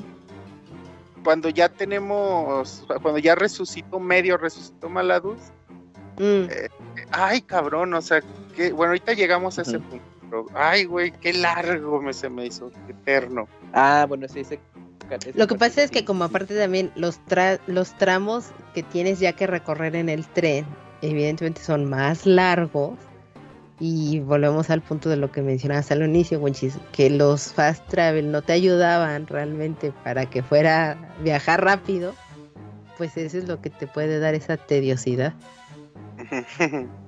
No, y sabes que otro, otro punto importante, Gonchi, es que, bueno, es de la jugabilidad, es que sí está padre jugar con Zelda, pero cuando justamente estabas consiguiendo las litografías en la torre, que es donde ella ya eh, tiene esa participación, había momentos en que, eh, bueno, tenías que alternar a ambos personajes para resolver eh, puzzles, pero luego sí se sentían algo colgados, porque, bueno, no, no porque eh, duraran mucho, sino como el, el, avanzar de, el andar de la armadura que, que poseía Zelda, pues va, va lento, entonces sí, de, bueno, pues un poco más de velocidad, y luego la otra, pasito tuntún iba Zelda. Y, y, la otra cuando luego Link necesita hacer este equipo con, ella de que la armadura lo lleve, lo cruce de un pozo de lava y todo eso. Si te topabas enemigos ahí, no mames, también era un tedio, porque si, si fallabas, pues te caías a la lava y era otra vez repetir ese camino. Y esa sensación que tú mencionas, ya en el último piso de la torre, es un calabozo, bueno, sí, pues es un calabozo, es un calabozo que es creo que el doble de duración de los anteriores. Y pasa eso que te digo, porque obviamente te van ya ah, incluyendo ciertos elementos que ya habías jugado en, en otros juegos, se los conjuntan y de bueno, ahora utiliza este ítem, luego este otro, aquí tienes que hacer esto que ya habías hecho antes. Entonces sí se, se siente pues colgado esa, esa parte, pero súmale que pues el control de Zelda pues, no es dinámico y si dices, puta, ya que se acabe, o sea, sí, sí te puedo, te entiendo en esa sensación ya de cansancio de no mames, que yo estoy cerca y tan lejos te ponen todavía esto a buscar, pero bueno, sí pasa. Claro, pero, pero, pues teniendo en cuenta que aquí en estas zonas es donde, como bien dices, es donde interactuamos y hacemos esta dinámica Zelda Link que le, da, su esencia al juego, ¿no? Y que es, y es linda. Eh, esta dinámica de dos, de personajes, pues. Sí. Es bueno, tenemos litografía de los bosques, entonces, pero no está completa. se restauraron algunas vías, pero no están completas. Para completarlas hay que buscar a los locomos. Los locomos son viejitos sabios que están en cada una de las áreas a las que encontramos en el juego. Entonces hay que regresar a nos, nos pide Radiel que busquemos. Aquí los nombres los cambian dependiendo la versión que jueguen, en, en donde la jueguen. En español la pusieron Balpo al primer locomo. Eh, no me gusta tanto que le cambien los nombres a los personajes. Me gustaría que se llamaran igual en todos lados, pero bueno. Como Disney. Globalizado. Sí, lo abras otra vez. Entonces, entonces la primera parada es la aldea floral ahí te enseñan eh, cómo ir por el bosque perdido. Eh, básicamente la pista es que los árboles te guían, menos el, el cuarto. El último. Entonces, bueno, ya una vez pasado el bosque perdido, encontramos a Balbio, restauramos las vías. Y bueno, no sé ustedes, pero cada que tocabas con un locomo te hacían sentir pinche músico sinfónico a la verga. porque no nada más es presionar con los botones, sino es soplar tu consola. No sé, Mika, ¿cómo fue la experiencia en el Wii U? Fue una pesadilla. ¿Cómo lo hacías? ¿Soplas también? Sí, en el Wii U también tiene micrófono, pero es la cosa más incómoda e imprecisa que, o sea, acá muy se rió mucho de mí y todo, pero hubo un, un, uno de esos puzzles con la dichosa flautita que me tardé casi una hora para poderlo pasar por lo impreciso que era soplarle a la dichosa flauta. también, ¿eh? no nada más es en el Wii U, acá también me tardé bastante en algunas veces. Y es que sí tienes que ser preciso en algunas cosas, y, pero me gusta que te, exijan esa precisión. Te digo, quizá contigo, pues, como se parte la, la, flauta se parte la pantalla y la grande y el, y el sí sí sí. acá la, la del cómo se llama el gamepad. Pues sí debe ser incómodo. Eh, yo lo jugué en el en el 10 entonces está bien bonito porque ahí ves cómo se va subiendo la flauta sí, pero no, aquí sí ah, es una monserga, o sea, eso, eso no estuvo divertido y sí fue bastante incómodo, entonces e, eso era, cada que yo tenía que llegar ya sabía, o sea, cuando vi que esa era la dinámica y que tenía que hacer eso por cada uno de los de, de, los fragmentos o de los cuartos del mapa y dije, puta, dije, bueno, está bien, no pasa nada, lo hago. Pero, bueno, ya en el, 10 no, ya al final dije, qué pesadilla es esto. Ahí es donde, o sea, e, eso creo que fue lo que me frustró más, porque ya estaba tan cerquita del final y me tardé muchísimo. Pero así, cuando tengo mucho es mucho, de verdad. Ahí me tardé una hora, una hora para poder eh, avanzar. No daba. Es que de por sí es complicado, de por sí es complicado eh, en, el 10, o sea, me imagino en el Gamepad y en el Wii U debe ser, sí. Es que, ¿sabes qué pasa, Wonchis? Que sí se debe un poco al diseño de la consola, porque los primeros modelos de 10, el micrófono es en la parte inferior izquierda o derecha, si no mal recuerdo. Pero ya con la revisión de 10i y 10i XL, el micrófono está en el centro. Sí, y eso lo hace mucho más amigable. En el 10i XL a mí me funcionaba perfecto. Sí. Pero está en el centro el micrófono, ¿no? Entre las dos pantallas. Sí, pues es que ahí no hay problema, porque, o sea, estás viendo perfectamente las dos pantallas y soplas o, emites el sonido o lo que sea y lo detecta. Pero cuando está abajo el micrófono, que es en el caso, por ejemplo, en mi caso, ¿no? Del gamepad, no, o sea, qué, qué pesadilla, de verdad, qué pesadilla, porque tu mano te estorba, el control te estorba, todo te estorba porque aparte es impreciso, porque tienes que atinarle muy bien en dónde está el micrófono, porque si no la, la, propia superficie del control o bueno, del gamepad, del gamepad te estorba o bloquea el aire. Sí. y con el, y con y eso pasaba con los primeros modelos de 10 y también con 3DS.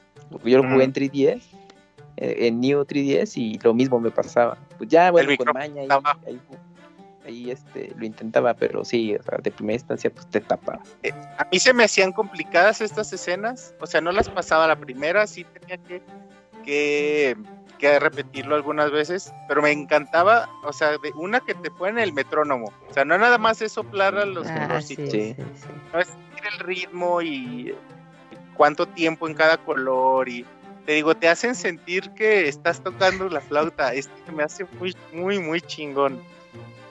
Sí, de hecho, te digo, está súper chido. Perdón, Monchis, dale. Vas avanzando y se va complicando, ¿no?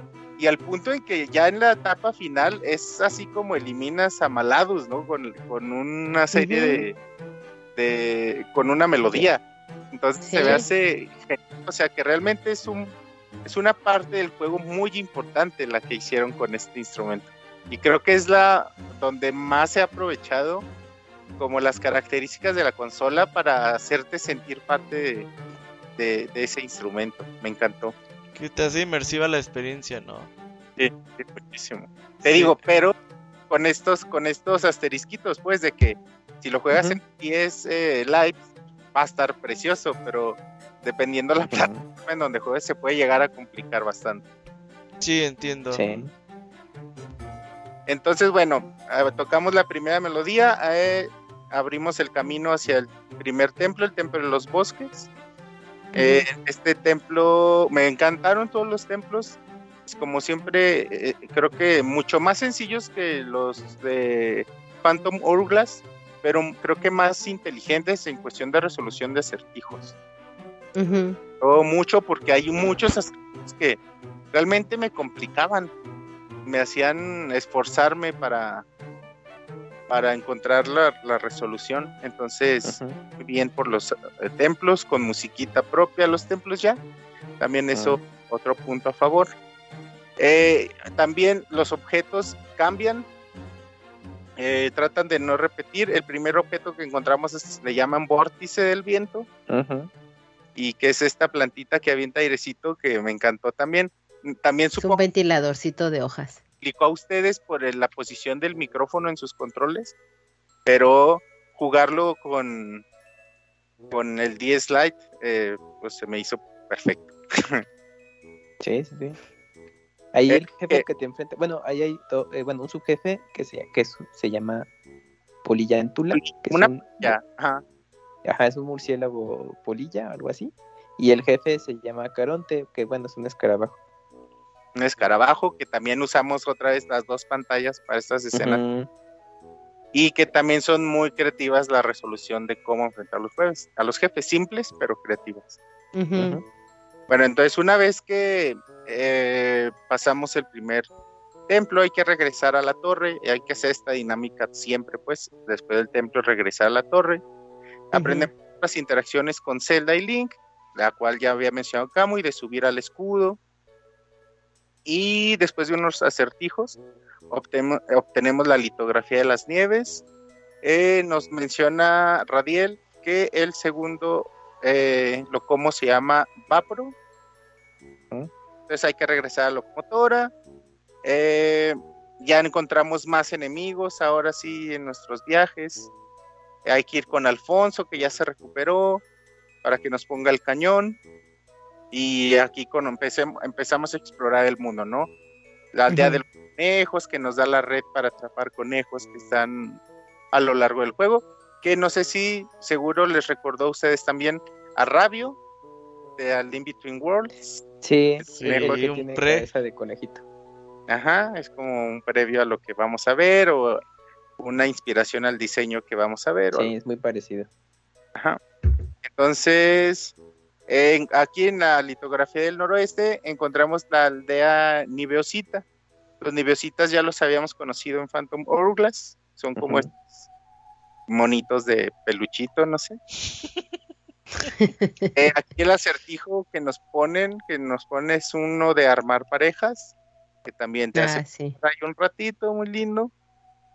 Y aquí nos encontramos también en esta parte del mapa un túnel que te lleva al altar, que donde tenemos que atravesar el túnel, pero aparece un cangrejo, un cangrejo monstruoso así en- sobre el túnel derrotar. Muy padre, muy emocionante estas, estas escenas en la locomotora. Eh, y esta es la primera de ellas. Entonces, bueno, llegamos con Vaporo, tocamos otra vez el rolón y restablecemos. Es que realmente me gustaba tocar esto y me, y me Son, costaba, trabajo, buenas los temas. pero me gustaban. Entonces, eh, bueno, ya una vez con el camino abierto, por ahí nos encontramos a al fotógrafo, no me acuerdo su nombre, el chico que toma fotos, que también me encantó su personaje. Abelino. Abelino le ponen en español, es verdad, Abelino. Abelino Lesper. Ándale, sí, sí, sí. Y mira, me gusta que Mika entendió la referencia. Yo no la entendí.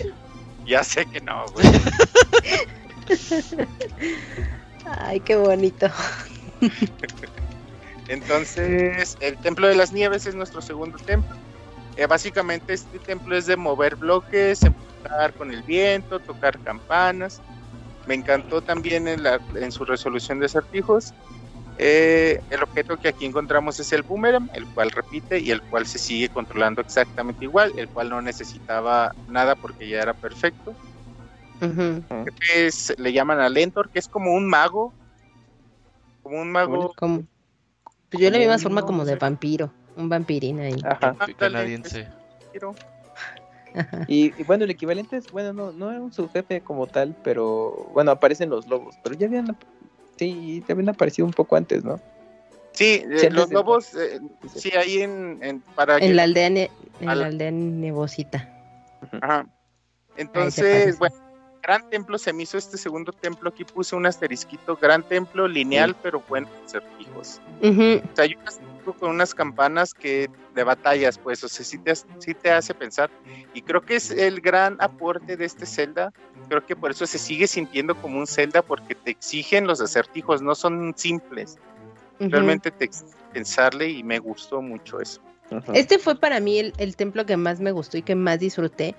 Y en general toda la zona de la nieve me, me agrada, o sea, los diseños y el tipo de enemigos que te colocan, los, los propios personajes que habitan en esos lugares, pero siento que no lo aprovecharon lo suficiente. Y a- me hizo además muy, es, es la, es la zona que más es- que más visitas, ¿no? Que más revisitas. La de las nieves. A la que más tienes que ir por un X o Y razón. Ujú.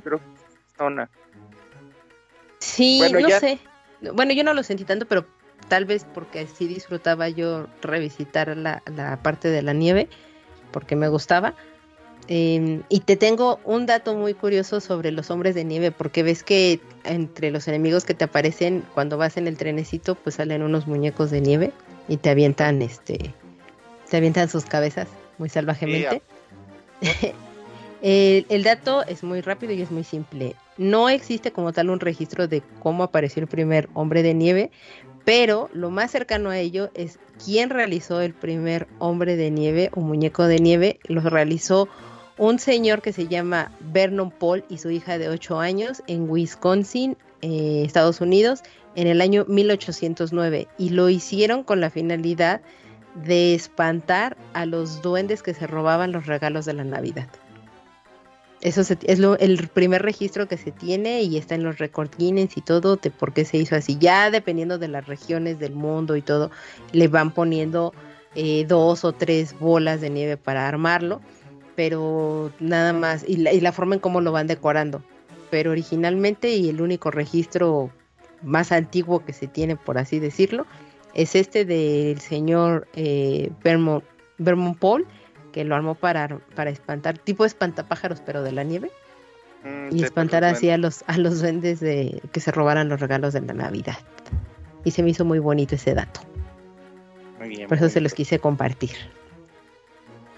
Entonces ya para este punto ya encontramos la tienda de Beetle de mismo vendedor que conocemos desde Wind Waker, pero ahora vende desde un globo.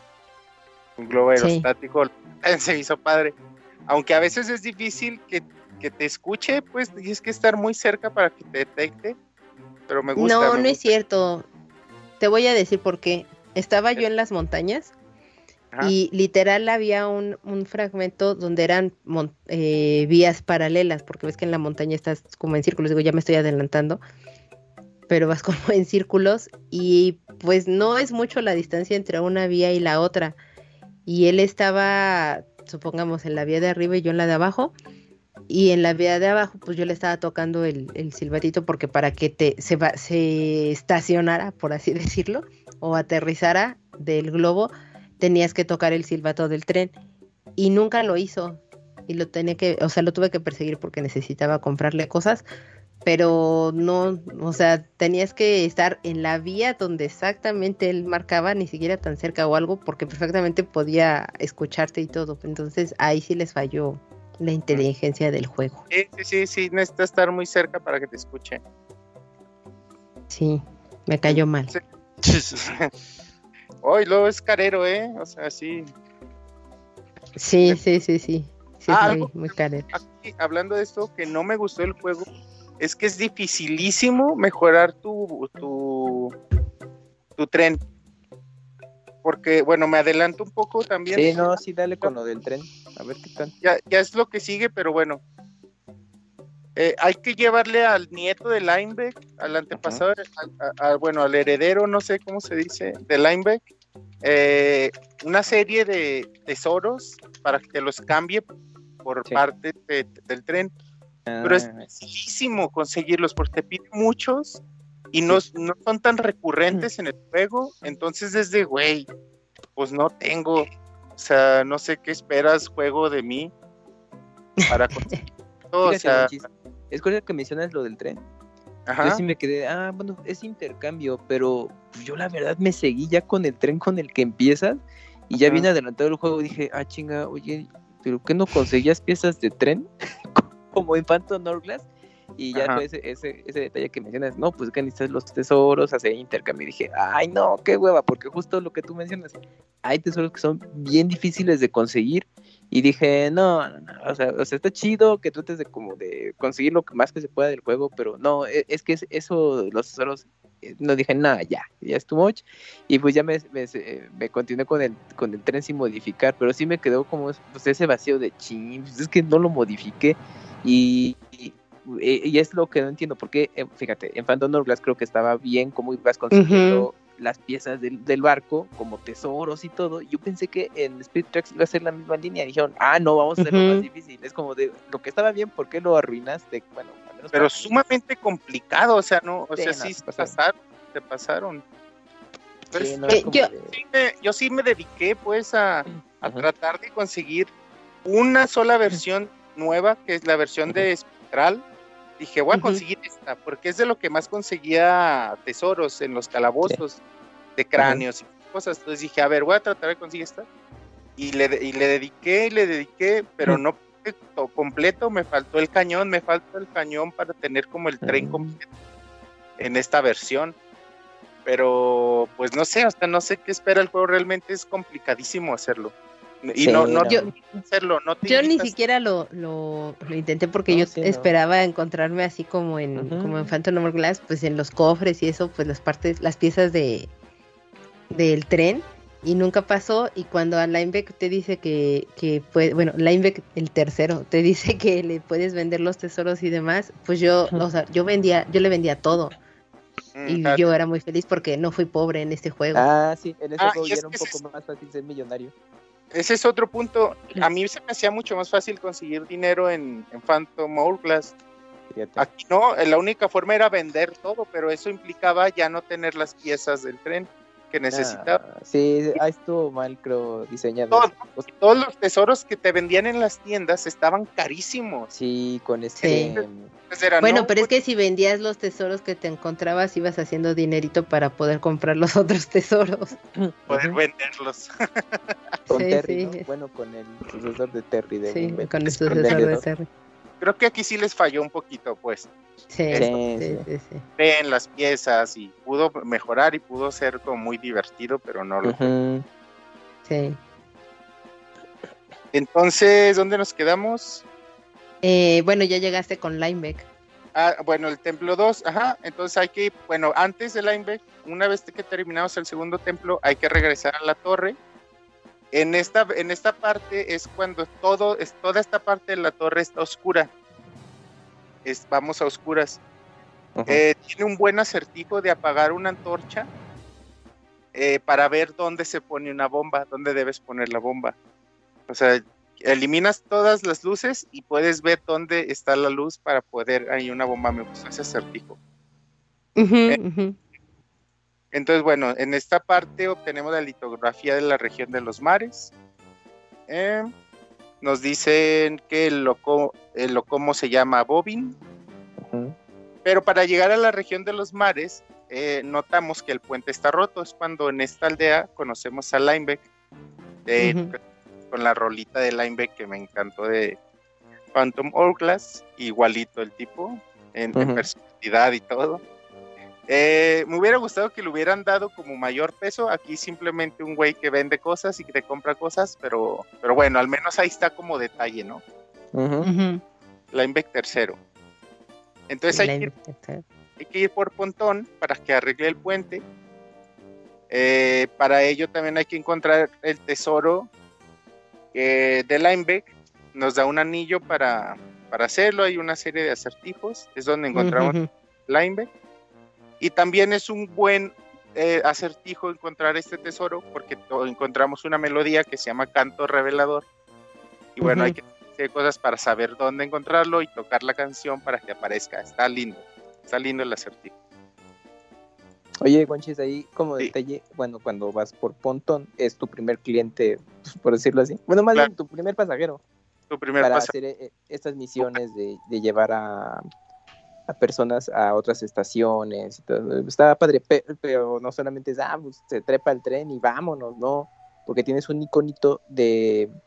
De la carita feliz. que refleja tu- su estado de ánimo. Entonces siempre va a estar contento, pero si te enfrentas a enemigos y te atacan mucho, o incluso no sigues las señales que están en las vías, o sea, de ir despacio, luego acelerar, tocar las- el silbato, entonces eh, su estado de ánimo cambia y se va poniendo triste. Y de hecho te va criticando, oye, pues, ¿qué onda contigo? No eres tan buen Sabes maquinista. De hecho, hay un Sí. punto en, eh, en donde se, se bajan, ¿no? Dice, no, a la verga, no sabes manejar. Y tienes que repetir. Ajá.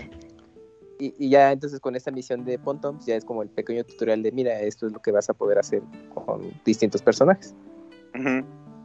Entonces, una vez que Pontón arregla el puente, podemos ir a la región de los mares.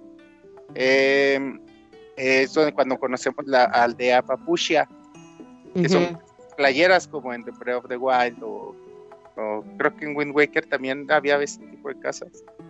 Mm. Bueno, yo ujú. recordé Breath of the Wild que Wind Waker. Eh, entonces hay que encontrar el altar de los mares. Eh, lo puse aquí, no recuerdo, puse aquí entre paréntesis dos rombos y su puta madre. Supongo que fue una parte complicada. Ajá. Entonces, eh, hay, hay un, un acertijo, hay que regresar a Papuchia, hay un acertijo en donde hay que sacar una piedra junto a una palmera y tocar una melodía para, atra- para atraer a Bobin, que está como Ah, sí. por una, por una, por un ave, y llevarlo al en el tren al altar. Ah, porque te dejo una notita de que dice, no estoy ahorita, estoy, estoy de paseo, ven a buscar casi casi. Ajá.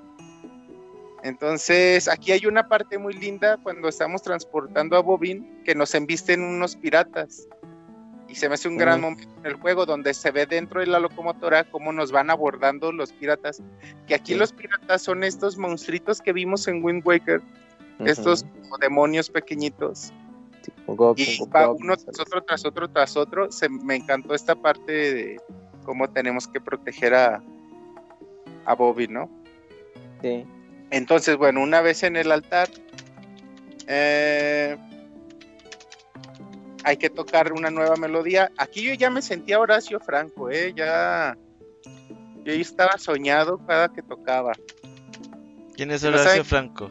¿No saben quién es Horacio Franco? Googleenlo. Puta madre, güey. En vez de que nos cuentes. Es un flautista muy famoso mexicano. Ah, ¿Y qué toca? ¿Y qué Ah, sí, ya, ya, ya te ubico quién Es un flautista, güey. Sí. Por eso, güey, pero que pues to- Pues una tocar- flauta, güey, que va a tocar. Ya sé que toca una flauta, cabrón. Pero, o sea, que toca cumbia o qué? Eh, no, toca música clásica, popular y tradicional. Ah, muy Toca- bien. Y, ajá, y bueno, el, el- es una flauta, pero no es así una flauta como la que tocábamos en la clase de música en la secundaria. Es, es una flauta de pico, que es una flauta así, eh, es enorme y, y- y la boquilla es así, alargada, finita. Y pues bueno, eh, pues ha hecho carrera en ese sentido y obviamente en eventos culturales, todo, todo eso que pues, muchos de nosotros eh, asumo no vemos, eh, es donde le dan esa cobertura a este músico. Pero sí es, tiene su reconocimiento a nivel nacional e internacional, ya que nosotros pues, no, no cubramos esa rama y no lo conozcamos ni modo, pero Wonchis tuvo bien aceptado el comentario. Y ya ahorita, qué bueno que nos platicó y sí, ya, ya ubiqué quién es Horacio Franco y ya el público que nos escucha ya tiene idea. Flautista. De hecho, vino Robert, vino a Aguascalientes a inaugurar el sótano Stalwart. No, pues gracias por decirme 10 años después, Te cabrón. pasa, seguro. No, ¿sabes qué? Porque hace, también por ese tiempo empecé a escuchar un grupo peruano, ya ni me acuerdo cómo se llama, güey, para acabarle chingar. Pero tocan música de este tipo, pues, güey. Mm, Y la verdad es que tocaban súper chido, a mí me gustaba mucho.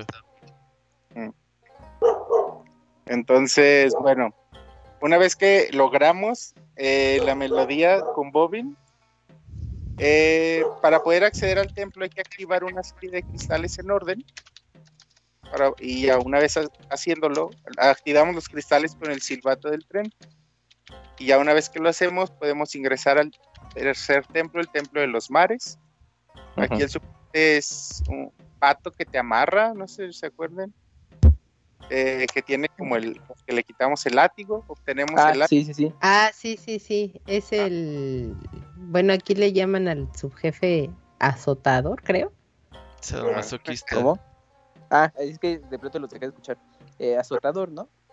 Ajá, que es este hombrecillo que te agarra con el látigo Ujú. y se lo tienes que, bueno, lo tienes que derrotar y pues ya, ese es el ítem que tú consigues. consigues el látigo. En el y está, templo. está padre ese ítem porque pues Sí, puedes atacar a es- distancia. sí. Pero aparte tiene la, la, en la punta la forma de una serpientita. Exactamente. Ah, ah, sí, claro, en el iconito, sí. Sí, Aparte es de una que serpientita. aparte de que es nuevo, o sea, el uso que se le da me gusta mucho. Uno puede Ujú, los escudos a estos enemigos que siempre se están protegiendo. Es decir, también agarrarte como la función que tenía la garra desde Wind Waker o en, o en Phantom Hourglass, aquí también la puedes hacer con el látigo. Práctica, pues realmente me gusta este ítem también. Aquí me gustó que para la llave del jefe, cuando la conseguimos, hay que enfrentar a como una horda de manos que la quieren regresar a su lugar. Me gustó mucho esa parte. Ah, claro. Ah, sí, sí. Es- a partir de este templo creo que es donde salen ya las manitas y que entonces ahí tú tienes que ir protegiendo a, a Zelda, ¿no? Sí. Que es este. Sí, cuando la, La carga. la llave está electrificada, es lo que tienes que hacer, ajá. Bueno, eso es en la torre, perdón, en la torre nada más. Eh, bueno, aquí el jefe es Toxirrosa, le llaman en español. A una Una planta. planta tóxica, se pasaron de verga. O sea, así se llama, así se llama. Eh, y, y- y para llegar a ella hay que como subir una serie de plataformas, también me gustó eso mucho, ya con las dos pantallas así como bien perspectiva lateral. Me gustó mucho como esta parte. Y bueno, aquí un aquí acaba el templo, un punto que me gustaría destacar, es que en este, en el 3, en el templo de los mares, no hay agua, lo cual me sorprendió bastante porque está en medio del agua Ujú. Y no hay que también yo siento que ahí lo, lo desperdiciaron porque yo pensé, incluso cuando hablas creo con uno de los eh, aldeanos, te menciona, ¿no? De, es que se menciona que hay vías abajo del agua y no sé qué. Yo dije, ay, va a estar padre eso, o sea, vas a tener que recorrer como por abajo del mar y todo. Y, o sea, sí lo haces para poder entrar al templo, pero es como muy poquito. Y a mí me hubiera gustado más. Y yo pensé que en el templo, pues iba a ser así como los típicos templos de, de agua, que tienes que estar subiendo y bajando niveles y, es de y dolor, demás. ah, ¿verdad? Pero pues no, o sea, estuvo bien, pero no, no fue tan brillante. O tal vez yo esperaba un poco más. Es buen calabozo, sí es buen templo, pero sí, yo me quedé como tú, de decir, ¿y el agua? Esperaba Ajá. Que, me doliera la cabeza como todos los templos de agua, y no. Ujú. O sea, faltó como eso, irónicamente, pero bueno. Sí. Entonces hay que regresar a la torre. Eh, aquí la diferencia es que ahora encontramos a este espectro que puede teletransportarse y obtenemos, bueno, una serie de acertijos haciendo esto con Zelda. Y obtenemos ya la nueva litografía. Aquí eh, tenemos un nuevo encuentro con Diego, quien que es discípulo de Radiel y por alguna razón está resentido con los dioses. Y, y- y conocemos un poco más pues de, de quién es Diego. Eh, Radiel nos manda la locomotora y se queda enfrentándose a Diego. Entonces no sabemos qué pasó. Sí, se queda así de cliffhanger. Ajá, se van a Cliffhanger. enfrentar y ya, no sabemos. Sí. Vamos a la aldea Gorón. Eh, de Ujú. Golones, por alguna razón, sí conservan su emblema, a pesar de que en Wind Waker estaban casi extintos. Por alguna razón, la raza ha, ha vuelto a renacer y conservan su, su logotipo de siempre. Entonces, bueno, aquí hay que hacer una serie de actividades. El maestro llavero en los Gorón nos da el vagón de carga. Con ese vagón hay que ir a, hay que regresar a la aldea Nibiosita por hielo, pero para eso hay que llevar al que vende hielo al lago primero, y después ya le podemos comprar hielo, llevarlo a la aldea Gorón para poder entrar a la aldea, eh, quitar la lava que no nos deja pasar. Eh, dice,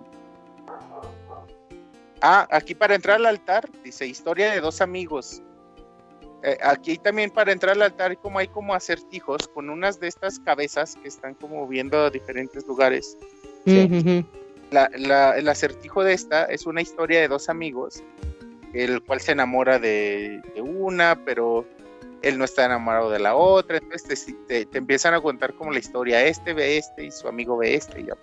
Entonces tú tienes que encontrar el punto exacto donde tocar la melodía eh, de la luz y ya para generar la luz que te da entrada al altar, al cuarto altar, al cuarto locomo. Que me encantó este locomo porque se llama Calderón de la Vía.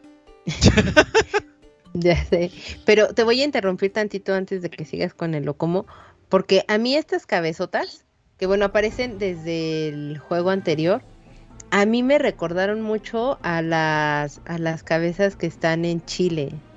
Bueno, no sé si a ustedes también, pero a mí me, re- me remitió mucho a eso. Y, y me gustó, y bueno, tengo pequeños datitos rápidos de esto. Que eh, las cabezas de, de allá de Chile, o bueno, en la tradición oral, se cuenta que se esculpían o eran esculpir estatuas de piedra porque eran conocidos o para los primeros pobladores del lugar que era un manuscrito, todo en, esto en un manuscrito llamado Pua a Rajó, que narra precisamente el olvido de los pobladores polinesios de un, de un dios o de una deidad que tenían. Y estas piedras estaban en las islas Marquesas, Tahití y Ravivé, que se encuentran incluso pues ahí algunos prototipos que podrían ser eh, para estos, bueno, de estos dioses o, rostros ancestrales. Y ya en estudios y demás que han hecho, pues se ha descubierto que estos monolitos en realidad estaban eh, hechos o que lo que representan son eh, con la finalidad de tener fertilidad en todo el sentido de lo que es la palabra, tanto para la tierra, para lo que es eh, los humanos y, demás, y que siempre exista como esta prosperidad, de acuerdo a una creencia de los Rapanui, que son una tribu que se encuentra ahí en el lugar.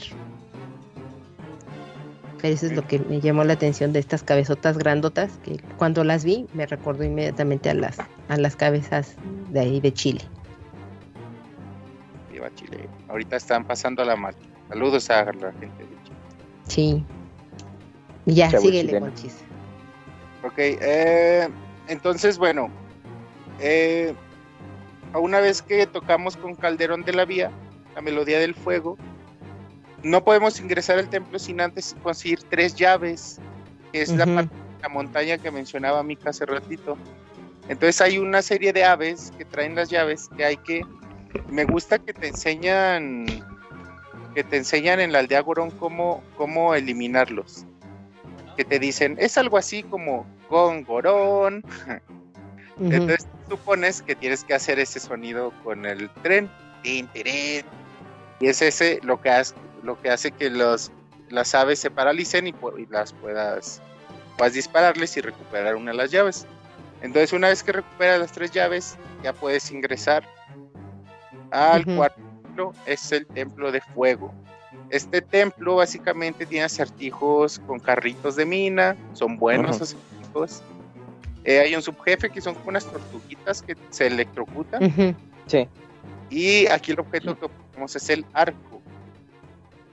Eh, hay un acertijo muy bueno que me gustó, que hay que teletransportar la llave, eh, la llave del jefe en un segundo carrito y ir, accionando solo determinadas o bolitas para ahí poder eh, que la llave llegue al destino que tú quieres. el jefe aquí es un golem de piedra, un colossus. Eh, le llaman colossus y, también me gustó mucho porque es un gran jefe. Creo que es el jefe que más me gustó de todos. No así el calabozo, pero sí el jefe. Se me hizo complicado al principio descubrir cómo vencerlo. porque Cuando te va a pegar, alza las manos y le brilla la pelvis y es donde le tienes que aventar el flechazo. Pero porque vas en un carrito, bueno, es que se divide en dos. Aquí, aquí estás así a pie. Entonces no sabes, yo al principio decía, ¿cómo verga los, lo lastimo? No puedo, ¿no? Hasta que me di cuenta de eso. Cuando alza las manos, se, le brilla la pelvis y es donde hay que aventarle la flecha, justo en ese momento. Y me tardé un ratito en descubrir eso. Pero es que aparte no nada más es en la pelvis, sino como tienen en general a lo largo del cuerpo distintos puntos brillantes que les tienes que disparar. entonces ya te da la opción de que puedas subirte al carrito para alcanzar sobre todo los puntos más altos. Exacto, ya una vez que haces ese primer golpe, ya él avienta una roca con la que puedes tener una plataforma y ya llegar al carrito, y ahora sí haces toda esta serie de ir subiendo y dándole flechazos a los puntos brillantes a, la cima y poder pegarle en el ojo, lo cual te digo, me gustó bastante. que, lo sentí un poco, perdón, lo sentí un poco como el como el, el este el jefe de la planta también. Que ves que tienes que estar subiendo, pero me agradó más aquí cómo tenías que subir o cómo tenías que ponerte casi casi a la altura del jefe para que pudieras empezar a derrotarlo. Y en la planta siento que no fue tan acertado. ¿Sabes qué me gustó mucho? Cómo se ve la perspectiva para poder flechazos en los lugares, eh, los puntos así indicados. Sí. No, es no tienes una mira ni nada, pero la perspectiva hace que es que veas tú bien cómo hacerlo, pues se me hizo. Entonces, para ese entonces, yo ya había obtenido 11 insignias del libro que te da Nico. Y con lo que Nico me dio el escudo arcano, que es el escudo que usaba Link en Wind Waker. ¿Qué, te, crees, Wonchis? Sí, Tengo datos de los sellos, o A de estas insignias que dices. Porque estos sellos son conocidos como Sutampu, o se refieren a los sellos de las estaciones del tren y se encuentran también en los puntos turísticos que sirven como registro de las visitas a los lugares. Incluso los pueden decir que es casi casi un, tipo de mercadotecnia para que los turistas pues visiten y tengan este recuerdo de los lugares. Estos sellos pueden ser de cualquier tamaño, forma o color y algunos pueden estar eh, en esta forma muy tradicional de que tienes el cojín y lo tienes que mojar el sello y ya poderlo estampar, pero están otras versiones que son tipo engrapadora donde ya viene el cojín integrado, pues lo, lo aprietas y pues ya ahí se, se marca el, la figura o la cuestión que tienes. En los museos o en los castillos ahí de Japón vas a encontrar incluso distintos tipos de estos sellos. Por ejemplo, en el acuario de Osaka vas a encontrar una gran diversidad de animales marinos, o sea, de estos sellos, pero con distintos tipos de animales marinos. Entonces, si tú quieres dedicarte a coleccionarlos, por decirlo de alguna manera, o, estamparlos en una libreta en particular e y tomarlos como si fueran las postales, pues te tendrás que dar un poco a la tarea de buscarlos a lo largo de todo lo que es el, el acuario. Y pues al existir 9.000 estaciones aproximadamente de tren en Japón, se cree que hay más de 5.000 de estos sellos y pueden ser eh, o normalmente los encuentras en las entradas de las estaciones del tren o en un lugar muy destacado, pero también a veces muy verosímil. Y si no las encuentras, lo ideal es que pues vayas directamente con los oficiales de ahí de la estación y les preguntes dónde están.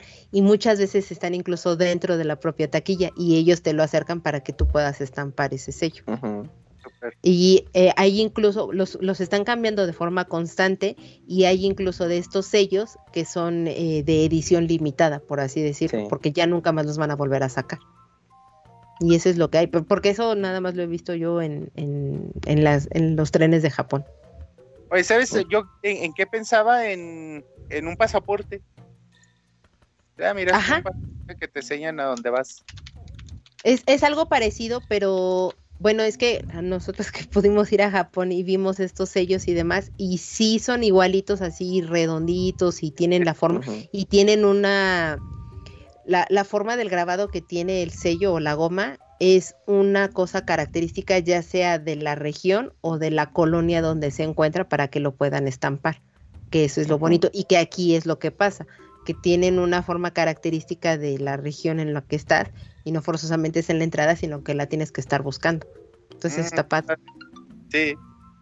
Y hace sentido con el juego, ¿no? sí, exactamente. Y está padre tener tu libretita de los sellos ahí en Spirit Tracks completo. Ajá.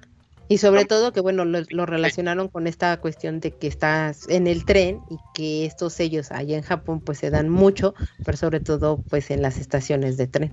Pero tiene sentido lo que dice Mika de que, bueno, eh, cuando llegas a las estaciones eh, ahí en Japón, pues no es de que, ah, pues yo llego y en ese punto van a estar, sino que, bueno, sí hay que buscarlo un poquito, ya sea preguntando o incluso, bueno, si tienes tiempo, buscar un poquito en la estación para encontrarlo.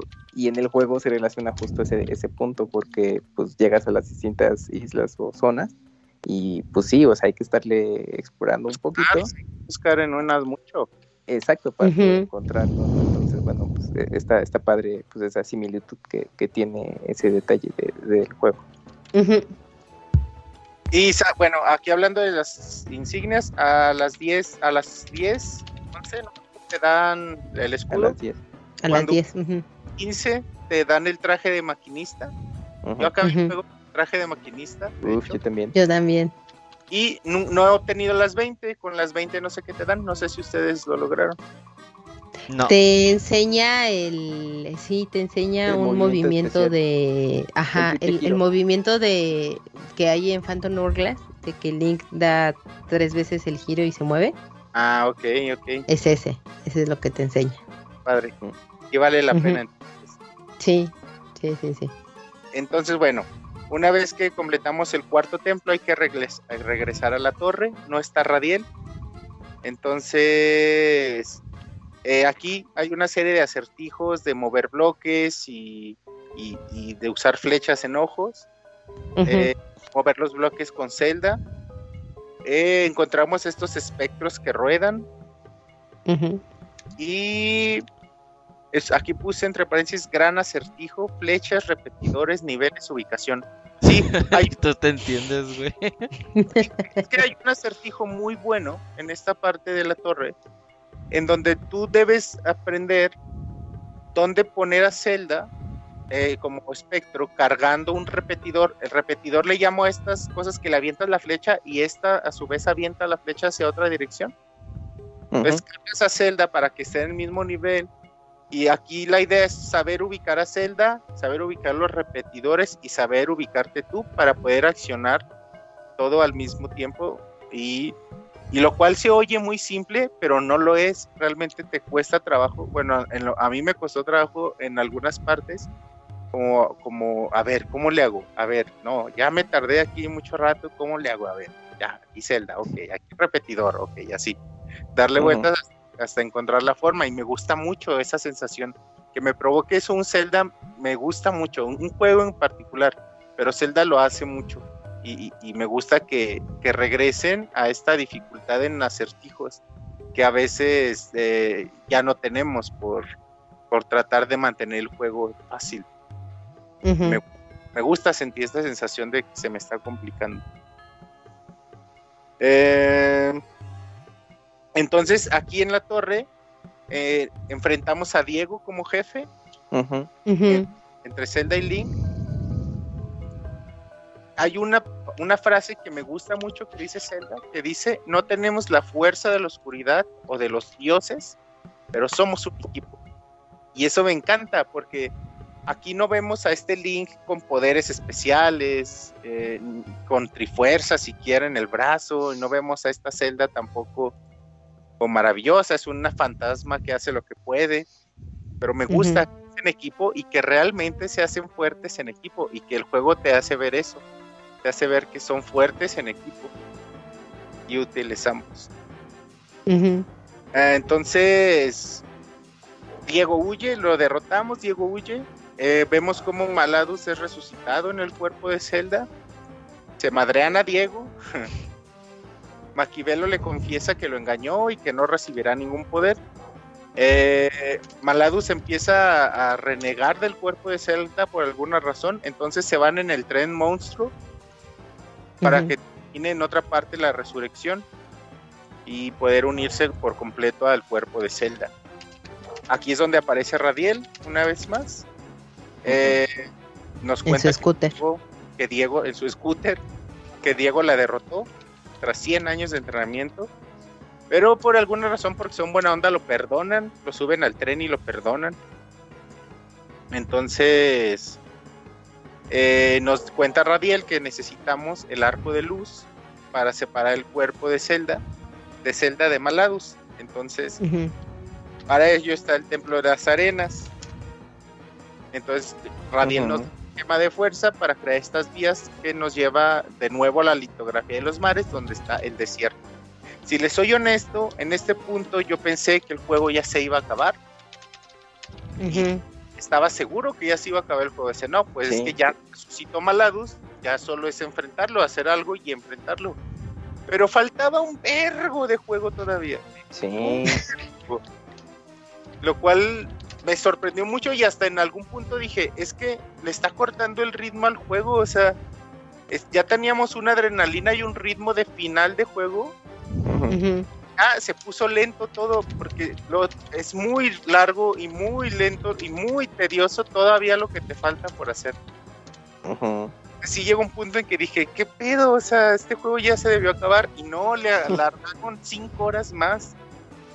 Un poquito más, quizá. Un poco más. Entonces, bueno, eh, otro buen acertijo aquí para hallar el templo de los mares eh, hay que ver las estatuas de que la que ya mencionó Mika, Ujú. ah, que están en las vías. eh, cruzar la mirada, marcar dónde se cruza la mirada y esto trasladarlo a donde está el altar con Link a pie y ver estación de las vías y hacer aquí, aventar una bomba donde es. Aquí me tardé un rato porque yo no quería aventar una bomba, yo quería hacerlo con la melodía de, de revelación.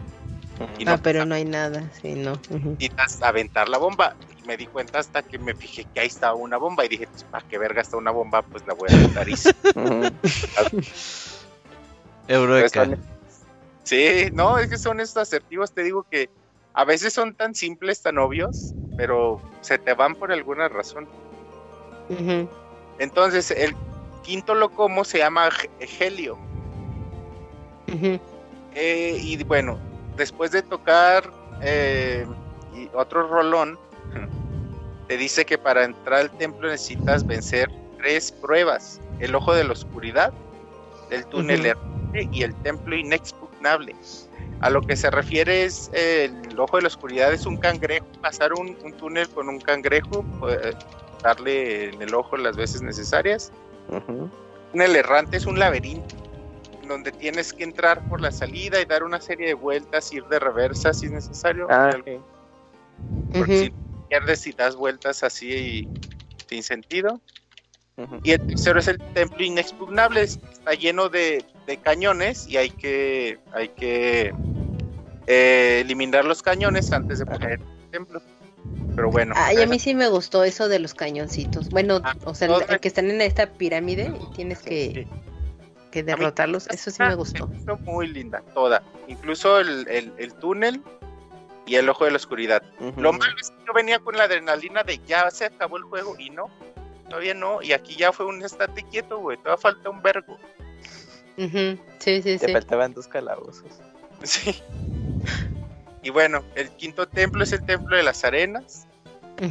Tenemos el báculo de las arenas, también un, una- un ítem nuevo, muy útil en este templo, pero muy inútil en general. O, Muy bien usado, o sea, sabiéndolo usar, creo que es, es muy bonito en este templo. Y eh, hay llaves escondidas en la arena, lo cual también tiene su complejidad. Se. Eh, hay algunos acertijos de, de acomodar bloques en, en Sí. sus colores, también muy buenos acertijos, muy divertidos. Esos me gustaron. sí. Y el jefe le llaman Calaver, demonio Ajá. ancestral. Una calavera gigante. Bueno, es un cráneo realmente. Sí, ¿sabes a quién me recordó? Al, al de Twilight. Al de Twilight Princess, ajá, el que enfrentamos con este, con el trompo Disco. giratorio. Ujú, Sí, con el trompo. Me recordó a él porque hay que ir también rompiéndole la espina dorsal hasta, hasta como llegar Sí, a hasta que quede a tu altura. Ujú. que quede a tu altura. Eh, y pegarle ya en la nuca. Eh, ya al final de este templo obtenemos el arco de luz. Pero entonces regresamos con Radiel al, al- al tren y nos dice que no sabe cómo encontrar a Maladus. Pues entonces Diego nos dice que está la brújula de la luz para encontrar el tren. Entonces esta, esta brújula está debajo del lugar donde resucitó Maladus. Entonces hay que regresar por última vez a la Torre de las Almas. Hay que aventar una flecha de luz a los ojos que están en el altar donde resucitó. Y es donde entramos a esta última parte, que es donde hace ratito les mencionaba que es larguísima, Sí. tediosísima. Y es como, ay cabrón, ya quiero que se acabe esta madre. O sea, es muy larga, hay que pensarle mucho. Sí, un punto en que yo dije, güey, ya acábate, güey, ya, ¿qué más? Otro perro nivel. Ya, por favor, ya. No, porque yo, yo, bueno, te- también tengo ese mismo sentimiento porque, bueno, dices, ok, uno más, porque yo hacía cuentas, bueno, es que por lo general en los celdas estamos acostumbrados a que son ocho calabozos, ¿no? Y bueno, en versiones portátiles, pues luego le, le restan dos, por lo mismo, la duración y todo. Y yo dije, yo no creo que lo hagan de cuatro, yo creo que va a haber un quinto por ahí. Y sí, bueno, y fue este que acabas de mencionar. Y dije, no, pues yo creo que ya de ahí te paran y ya vámonos, ¿no? Y, pues, y no, yo ya estaba ya bien mentalizado. No, pues yo creo que ya para este fin de semana termino el juego y porque ya, ya se visualiza recta final ahora sí. Y no, pues ¿qué crees? Te falta un calabozo y todavía pues con Zelda y dura mucho. Yo, no mames, neto. Es que sabes, ¿saben qué pasa? Lo que lo hace tan, tan, tan tedioso, que tienes que estar yendo y viniendo a esta habitación oscura y cambiando cierto, constantemente de, de, pues de soldadito, ¿no? En el que se meta Zelda. Y a eso le sumas que Zelda se mueve súper lento. Es donde dices, quiero cargarla para no, que ¿y ¿Sabes ya qué otra cosa? Es que ahí no tienes avance. mapa. No tienes un mapa como tal. no si vas si a ciegas. quieres- Ajá, si quieres lo dibujas, pero te tardas un montón. No, y no es, no es preciso, pues, aunque lo quieras. No, Sí, no. Pero sí no. es esto, es que hay que estar yendo, cambiando de espectro, Sí, regresando, sí. ver que no funciona, entonces ir a buscar otro espectro, a ver si se te funciona, Ujú. luces, prender luces, romper bloques y es un ir y venir que dices, Sí, porque no te acabas, perro calabozo.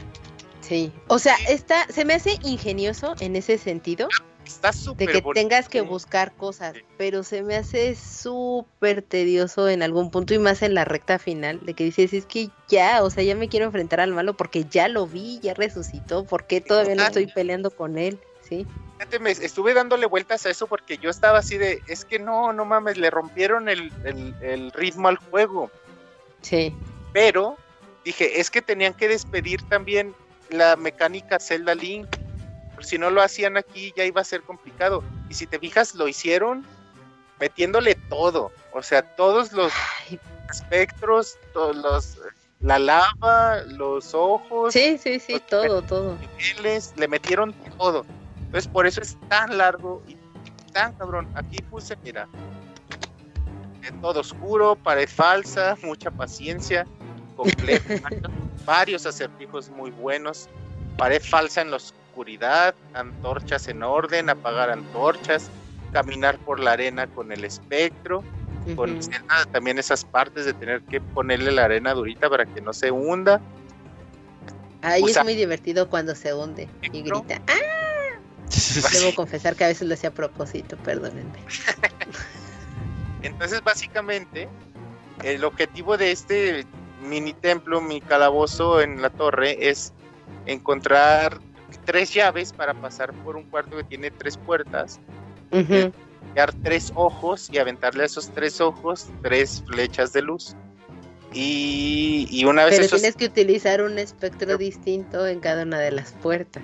cada habitación, a veces Sí. no, a veces tienes que llevar uno para romper las piedras, luego llevar otro para que pueda cargar la flecha y bueno, es una serie Sí. de vueltas. Sí, sí, sí. sí es paciencia nada más, paciencia.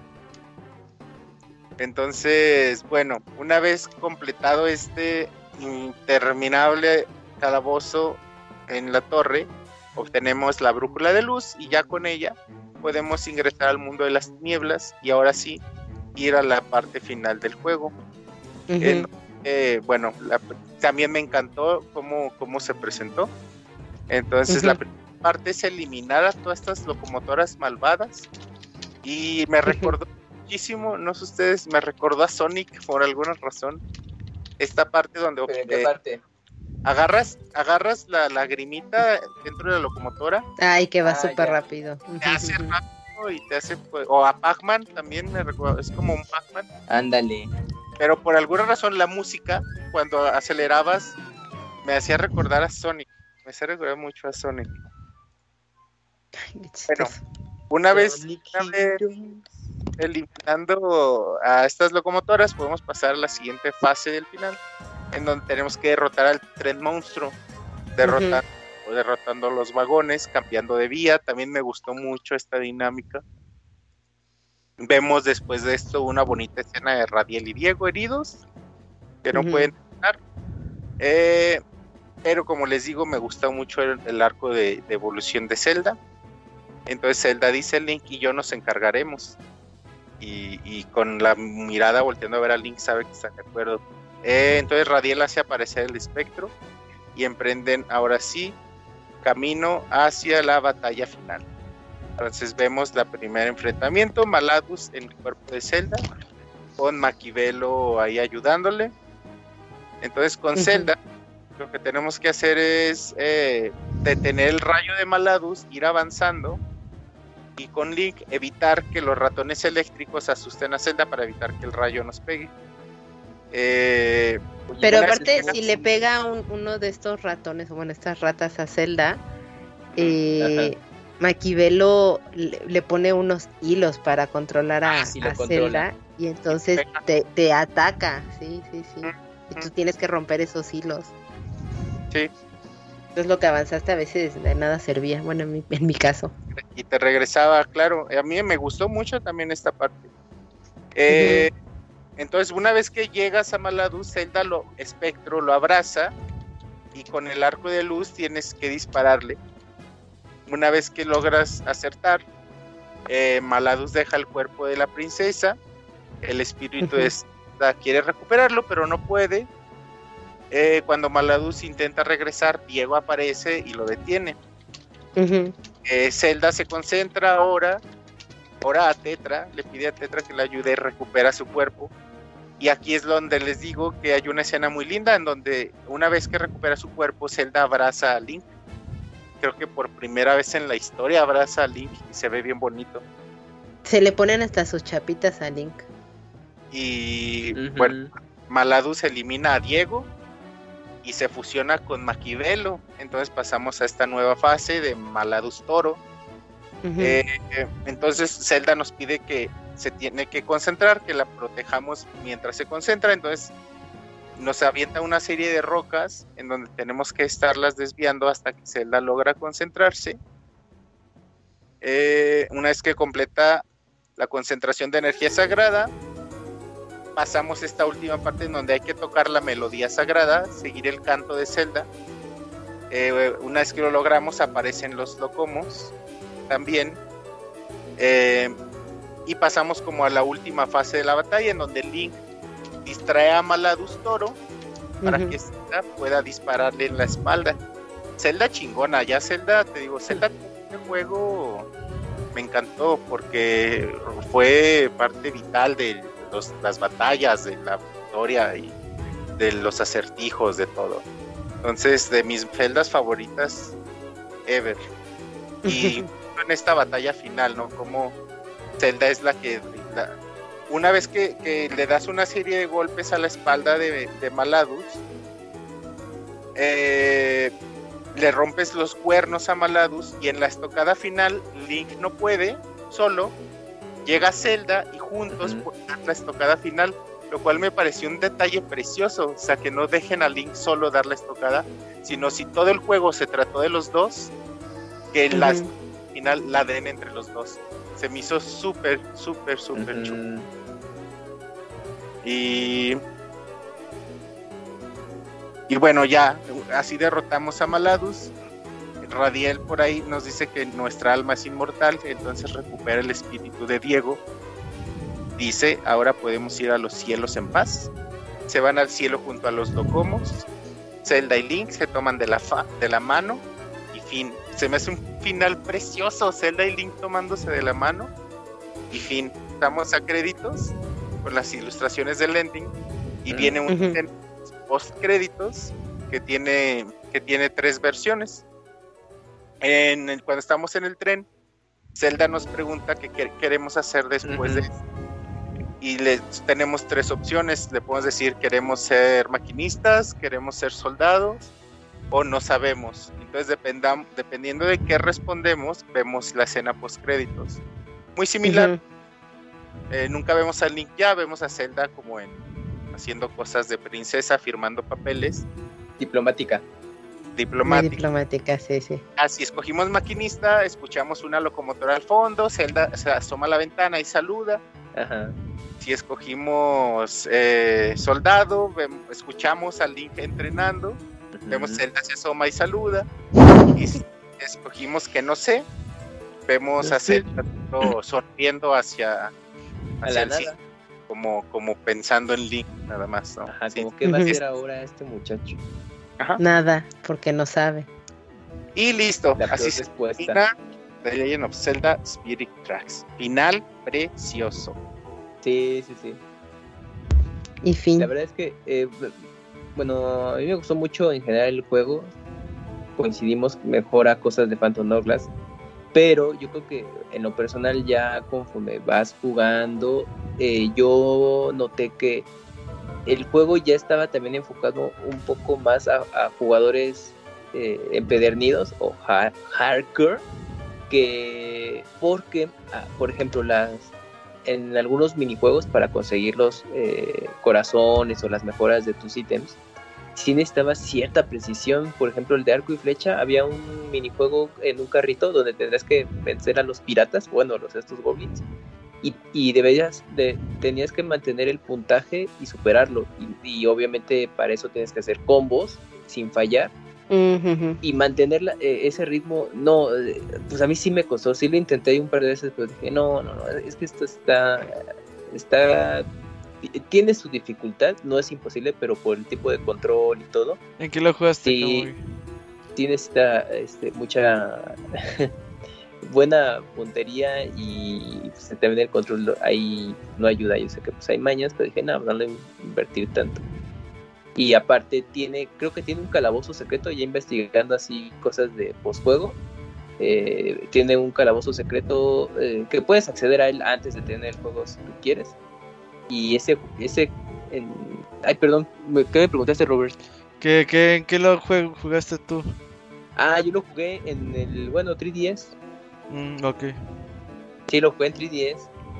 Y, y también pues eh, eh, responde pues, pues, al diseño de la época. Pues es lo que era lo que había, pues era la resolución, pero pues ya ahora jugarlo actualmente y obviamente que ya están las mejoras y de pronto dices, ay híjole, es que jugarlo con, con control tradicional pues hubiera estado bueno, pero pues el 10 no tenía stick como lo tiene ahora el 3DS. Pero en general estaba bien más lo que ya platicaron ustedes de los de inconvenientes que le notaron. Aparte también a mí de las cosas ya como, como misiones alternas o adicionales que había, cuando tenías que ayudar de repente a la gente para que te diera más vías y todo, y de las historias que se me hicieron muy graciosas fue de, de la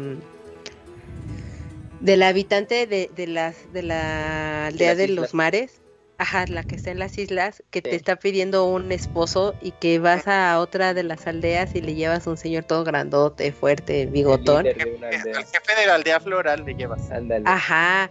Y ya después avanzas más en el juego y te encuentras a, a un muchacho que está atrapado ahí con estos goblins que, que dijo Kamui. Lo regresas a la aldea con la chica y pues la chica le dice, no, pues es que te tardaste mucho y ya me casé con el otro. Así que ya vete de aquí. Y el otro se va todo triste, con su corazoncito roto. Y dices, oye, esta señora ni, si- ni siquiera se esperó, ni nada, ya le urgía casarse. Nomás Me le emocionó. mucha gracia. Sí, sí, sí. De me hecho, dio ti- mucha gracia. tiene muchas misiones de estas secundarias que son lindas. Y te Ujú. sí llenan de vida al juego. El gorón que se va a vivir a la aldea Nibiosita y el jefe de la aldea Nibiosita que se va a vivir a la aldea Gorón a su casa. Entonces, como los gorones se sacan de pedo de qué haces aquí, güey. Eres un pez de hielo porque estás en el juego. Y, y- No, también está el gorón que, es, que quiere ser un gorón de ciudad porque quiere conocer a la princesa. Ah, Ah, sí, y lo llevas a Ese casa. también está lindo. el niño de tu aldea que, que lo llevas al globo de, de este, de este Te tipo. cantó ya. Y es un niño y vas con su mamá y le dices, y ay, ¿dónde se habrá metido ese niño? Y ya, O este Abelino, el fotógrafo que pues es, es aficionado a los trenes, bueno, a tomarle foto a los trenes. Y entonces cada vez que te lo encontrabas, eh, te quería que lo llevaras a otro punto de... del ah, lo llevas a muchos lados. Ajá, y ya lo Al llevas de paseo. profesor también lo llevas a muchos lados. Ajá, sí. O que tienes que llevar la madera, o el, el hielo, o los peces, o los cucos. O sea, realmente tu tiempo de Uber Eats y de, Ándale. es, es, es padre, es padre, pues sí, sí te entretiene un rato. ¿Tú crees que vez- Uber Eats naciera de alguien que jugaba Zelda y dijo, verga, güey, este es el futuro, que güey"? sí. Este es- De ahí surgió la idea, Claro, sí, sí, sí. Totalmente idea millonaria. ¿Y qué estabas diciendo, Bunchos? No, nada, nada más. Términos generales, para concluir sobre el juego, creo que me gusta bastante, me gusta más que Phantom Hourglass, y a mí sí me gusta Phantom Hourglass, pero me gusta aún más. Eh, mejoraron mucho, es un juego que me encantó revisitar, no recordaba casi nada de este juego y, y creo que, que estoy súper gratamente complacido. Y pues invito a quien pueda jugarlo, ojalá es, a- a- aprovechen que aún tienen tiempo Todavía. comprarlo en, en, en Wii U. Porque es dificilísimo que puedan jugar este juego o es difícil que lo vuelvan a sacar en otra cosa, ¿no? Porque el hecho de usar dos pantallas, usar esas pantallas y, y que necesite un micrófono, o sea, todo eso hace que pa- pa- Para portearlo está cabrón. está muy cabrón. Entonces sí, Sí.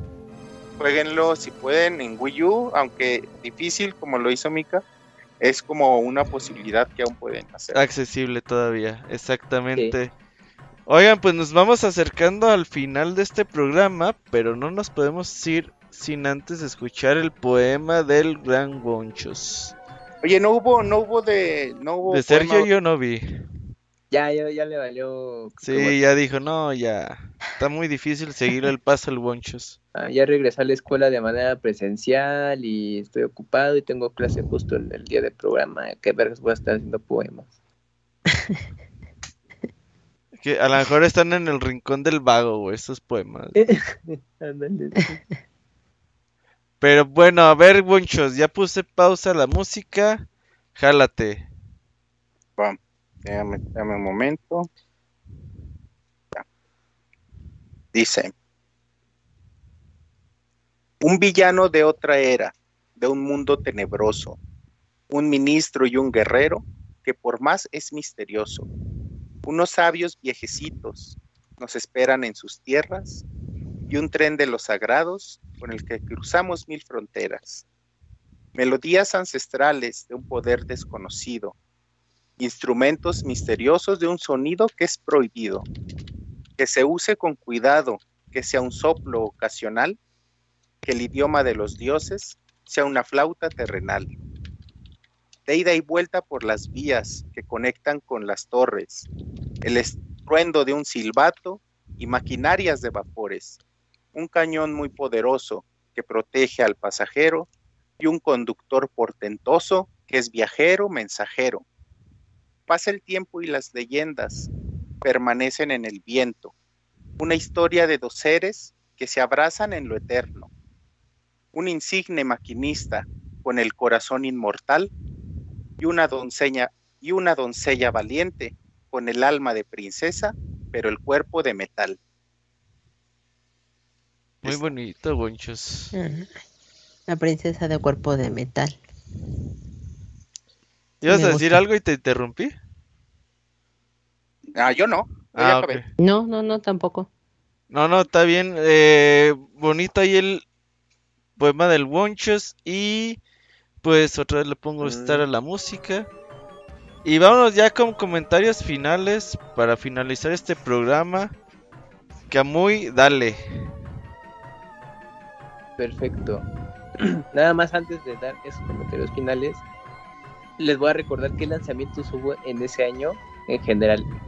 No lleva ningún orden específico. Te mamas, ¿Viste que se me iba a olvidar, pinche Robert? No, de aquí hasta que acabemos. Mira, nada más para hacer memoria, ese año salió Uncharted 2, Among Thieves, Batman Arkham Asylum, Call of Duty Modern Warfare 2, Assassin's Creed 2, que es donde ya mejora la, la serie, Bayonetta, y debutó, Left 4 Dead 2, y ya no hubo 3, New Super Mario Bros., Street Fighter 4, Robert, ojo ahí, Borderlands, que definiría con, el con la secuela, y Resident Evil 5, bueno, y obviamente también Spirit Tracks en el transcurso de este año, y pues creo que en general fue Salió Uncharted 2 también. Uncharted dijiste? 2, sí lo mencioné. Sí, ok. Sí, sí lo mencioné. Sí, fue un año también bastante bueno, ese 2009. Así y aparte se estrenó, no- bueno, revisión de hardware con DSi. Entonces creo que estuvo bastante variadito. Y pues De ya hecho, para... Por Uncharted 2 existe Pixelania, ¿sabías? Dato curioso de trivia, güey. Ah, mira, ya ves. chan. Y a ver, Robert. Sí, cuando salió Uncharted 2, el... Pues este Eric, no sé si la gente lo recordaba, me habló, oye, ¿qué tal el Uncharted 2? Y ya ahí nos pusimos a hablar de videojuegos y es cuando deberías hacer un proyecto de videojuegos. Fue por Mira. Uncharted 2, precisamente. ¿Cómo, ¿Cómo se va el tiempo, Robert? Así es. Bueno, pues eh, recordar es vivir, dicen, y pues fue bueno eh, hacer este recorrido con Spirit Tracks, muy bonito, creo que es un juego que sí vale, bueno, vale la pena eh, que lo puedan conocer, si todavía tienen su 10 o 3DS y le quieren invertir a conseguirse lo físico, pues adelante, ahí todavía es posible con- conseguirlo, pero pues, tienen que pagar lo que vale actualmente, y si no, pues ahí están las versiones digitales como decía Wonchis, y en Wii U, si es que aún lo tienen, desempólvenlo y antes de que cierren la tienda el próximo año. Lo Y bueno, un juego pero lo bueno que el 10 no tiene región, bloqueo regional, entonces a lo Sí, mejor no, pueden conseguirse la versión europea. la que sea.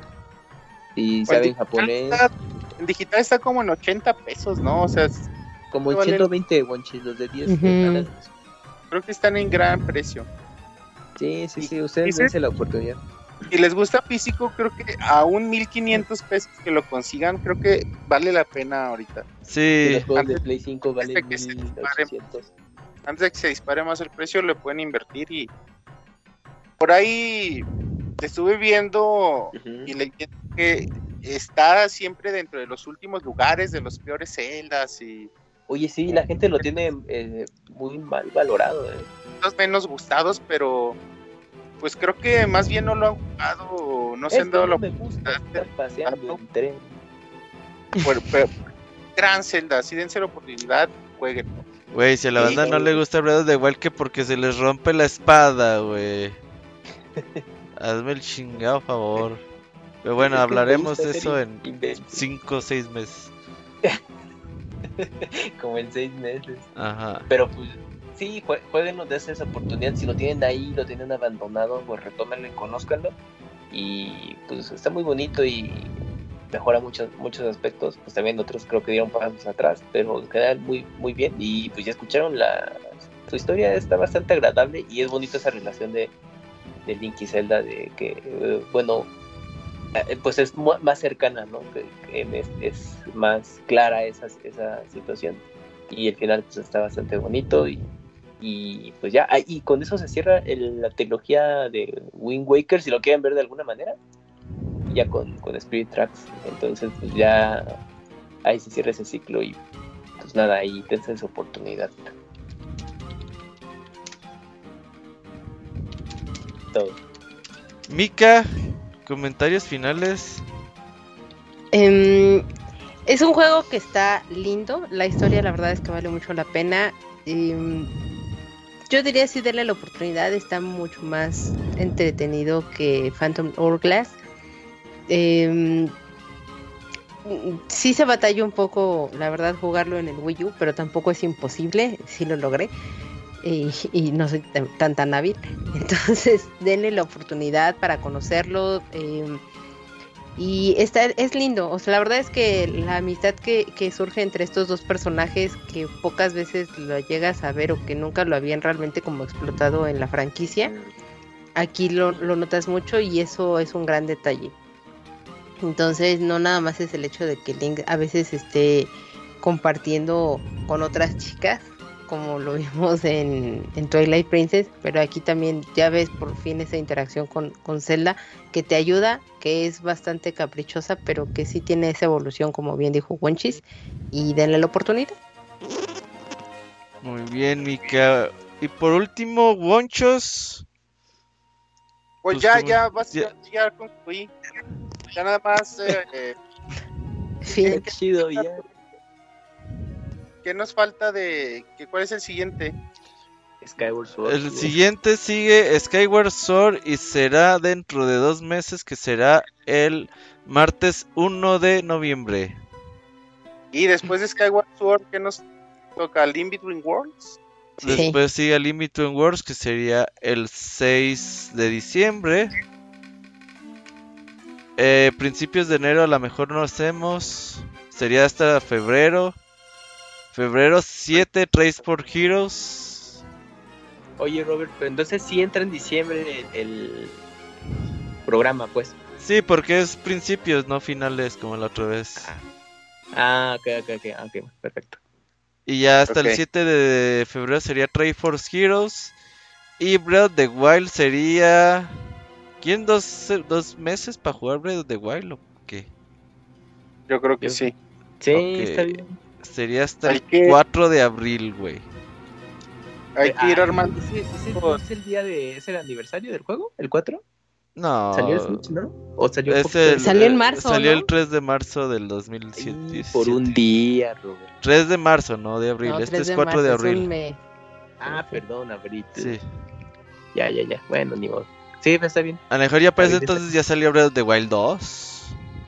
No, Ya, creo. ya, ya. A lo mejor Puede sale en ser, ¿eh? marzo, eh. Wenchis, para la otra semana anuncian fecha. Puede. Agárrate, Wonchis. Eh, para que te agarres. Nuevos amigos de Zelda. Ándale. Esa va a ser la nota, no los juegos.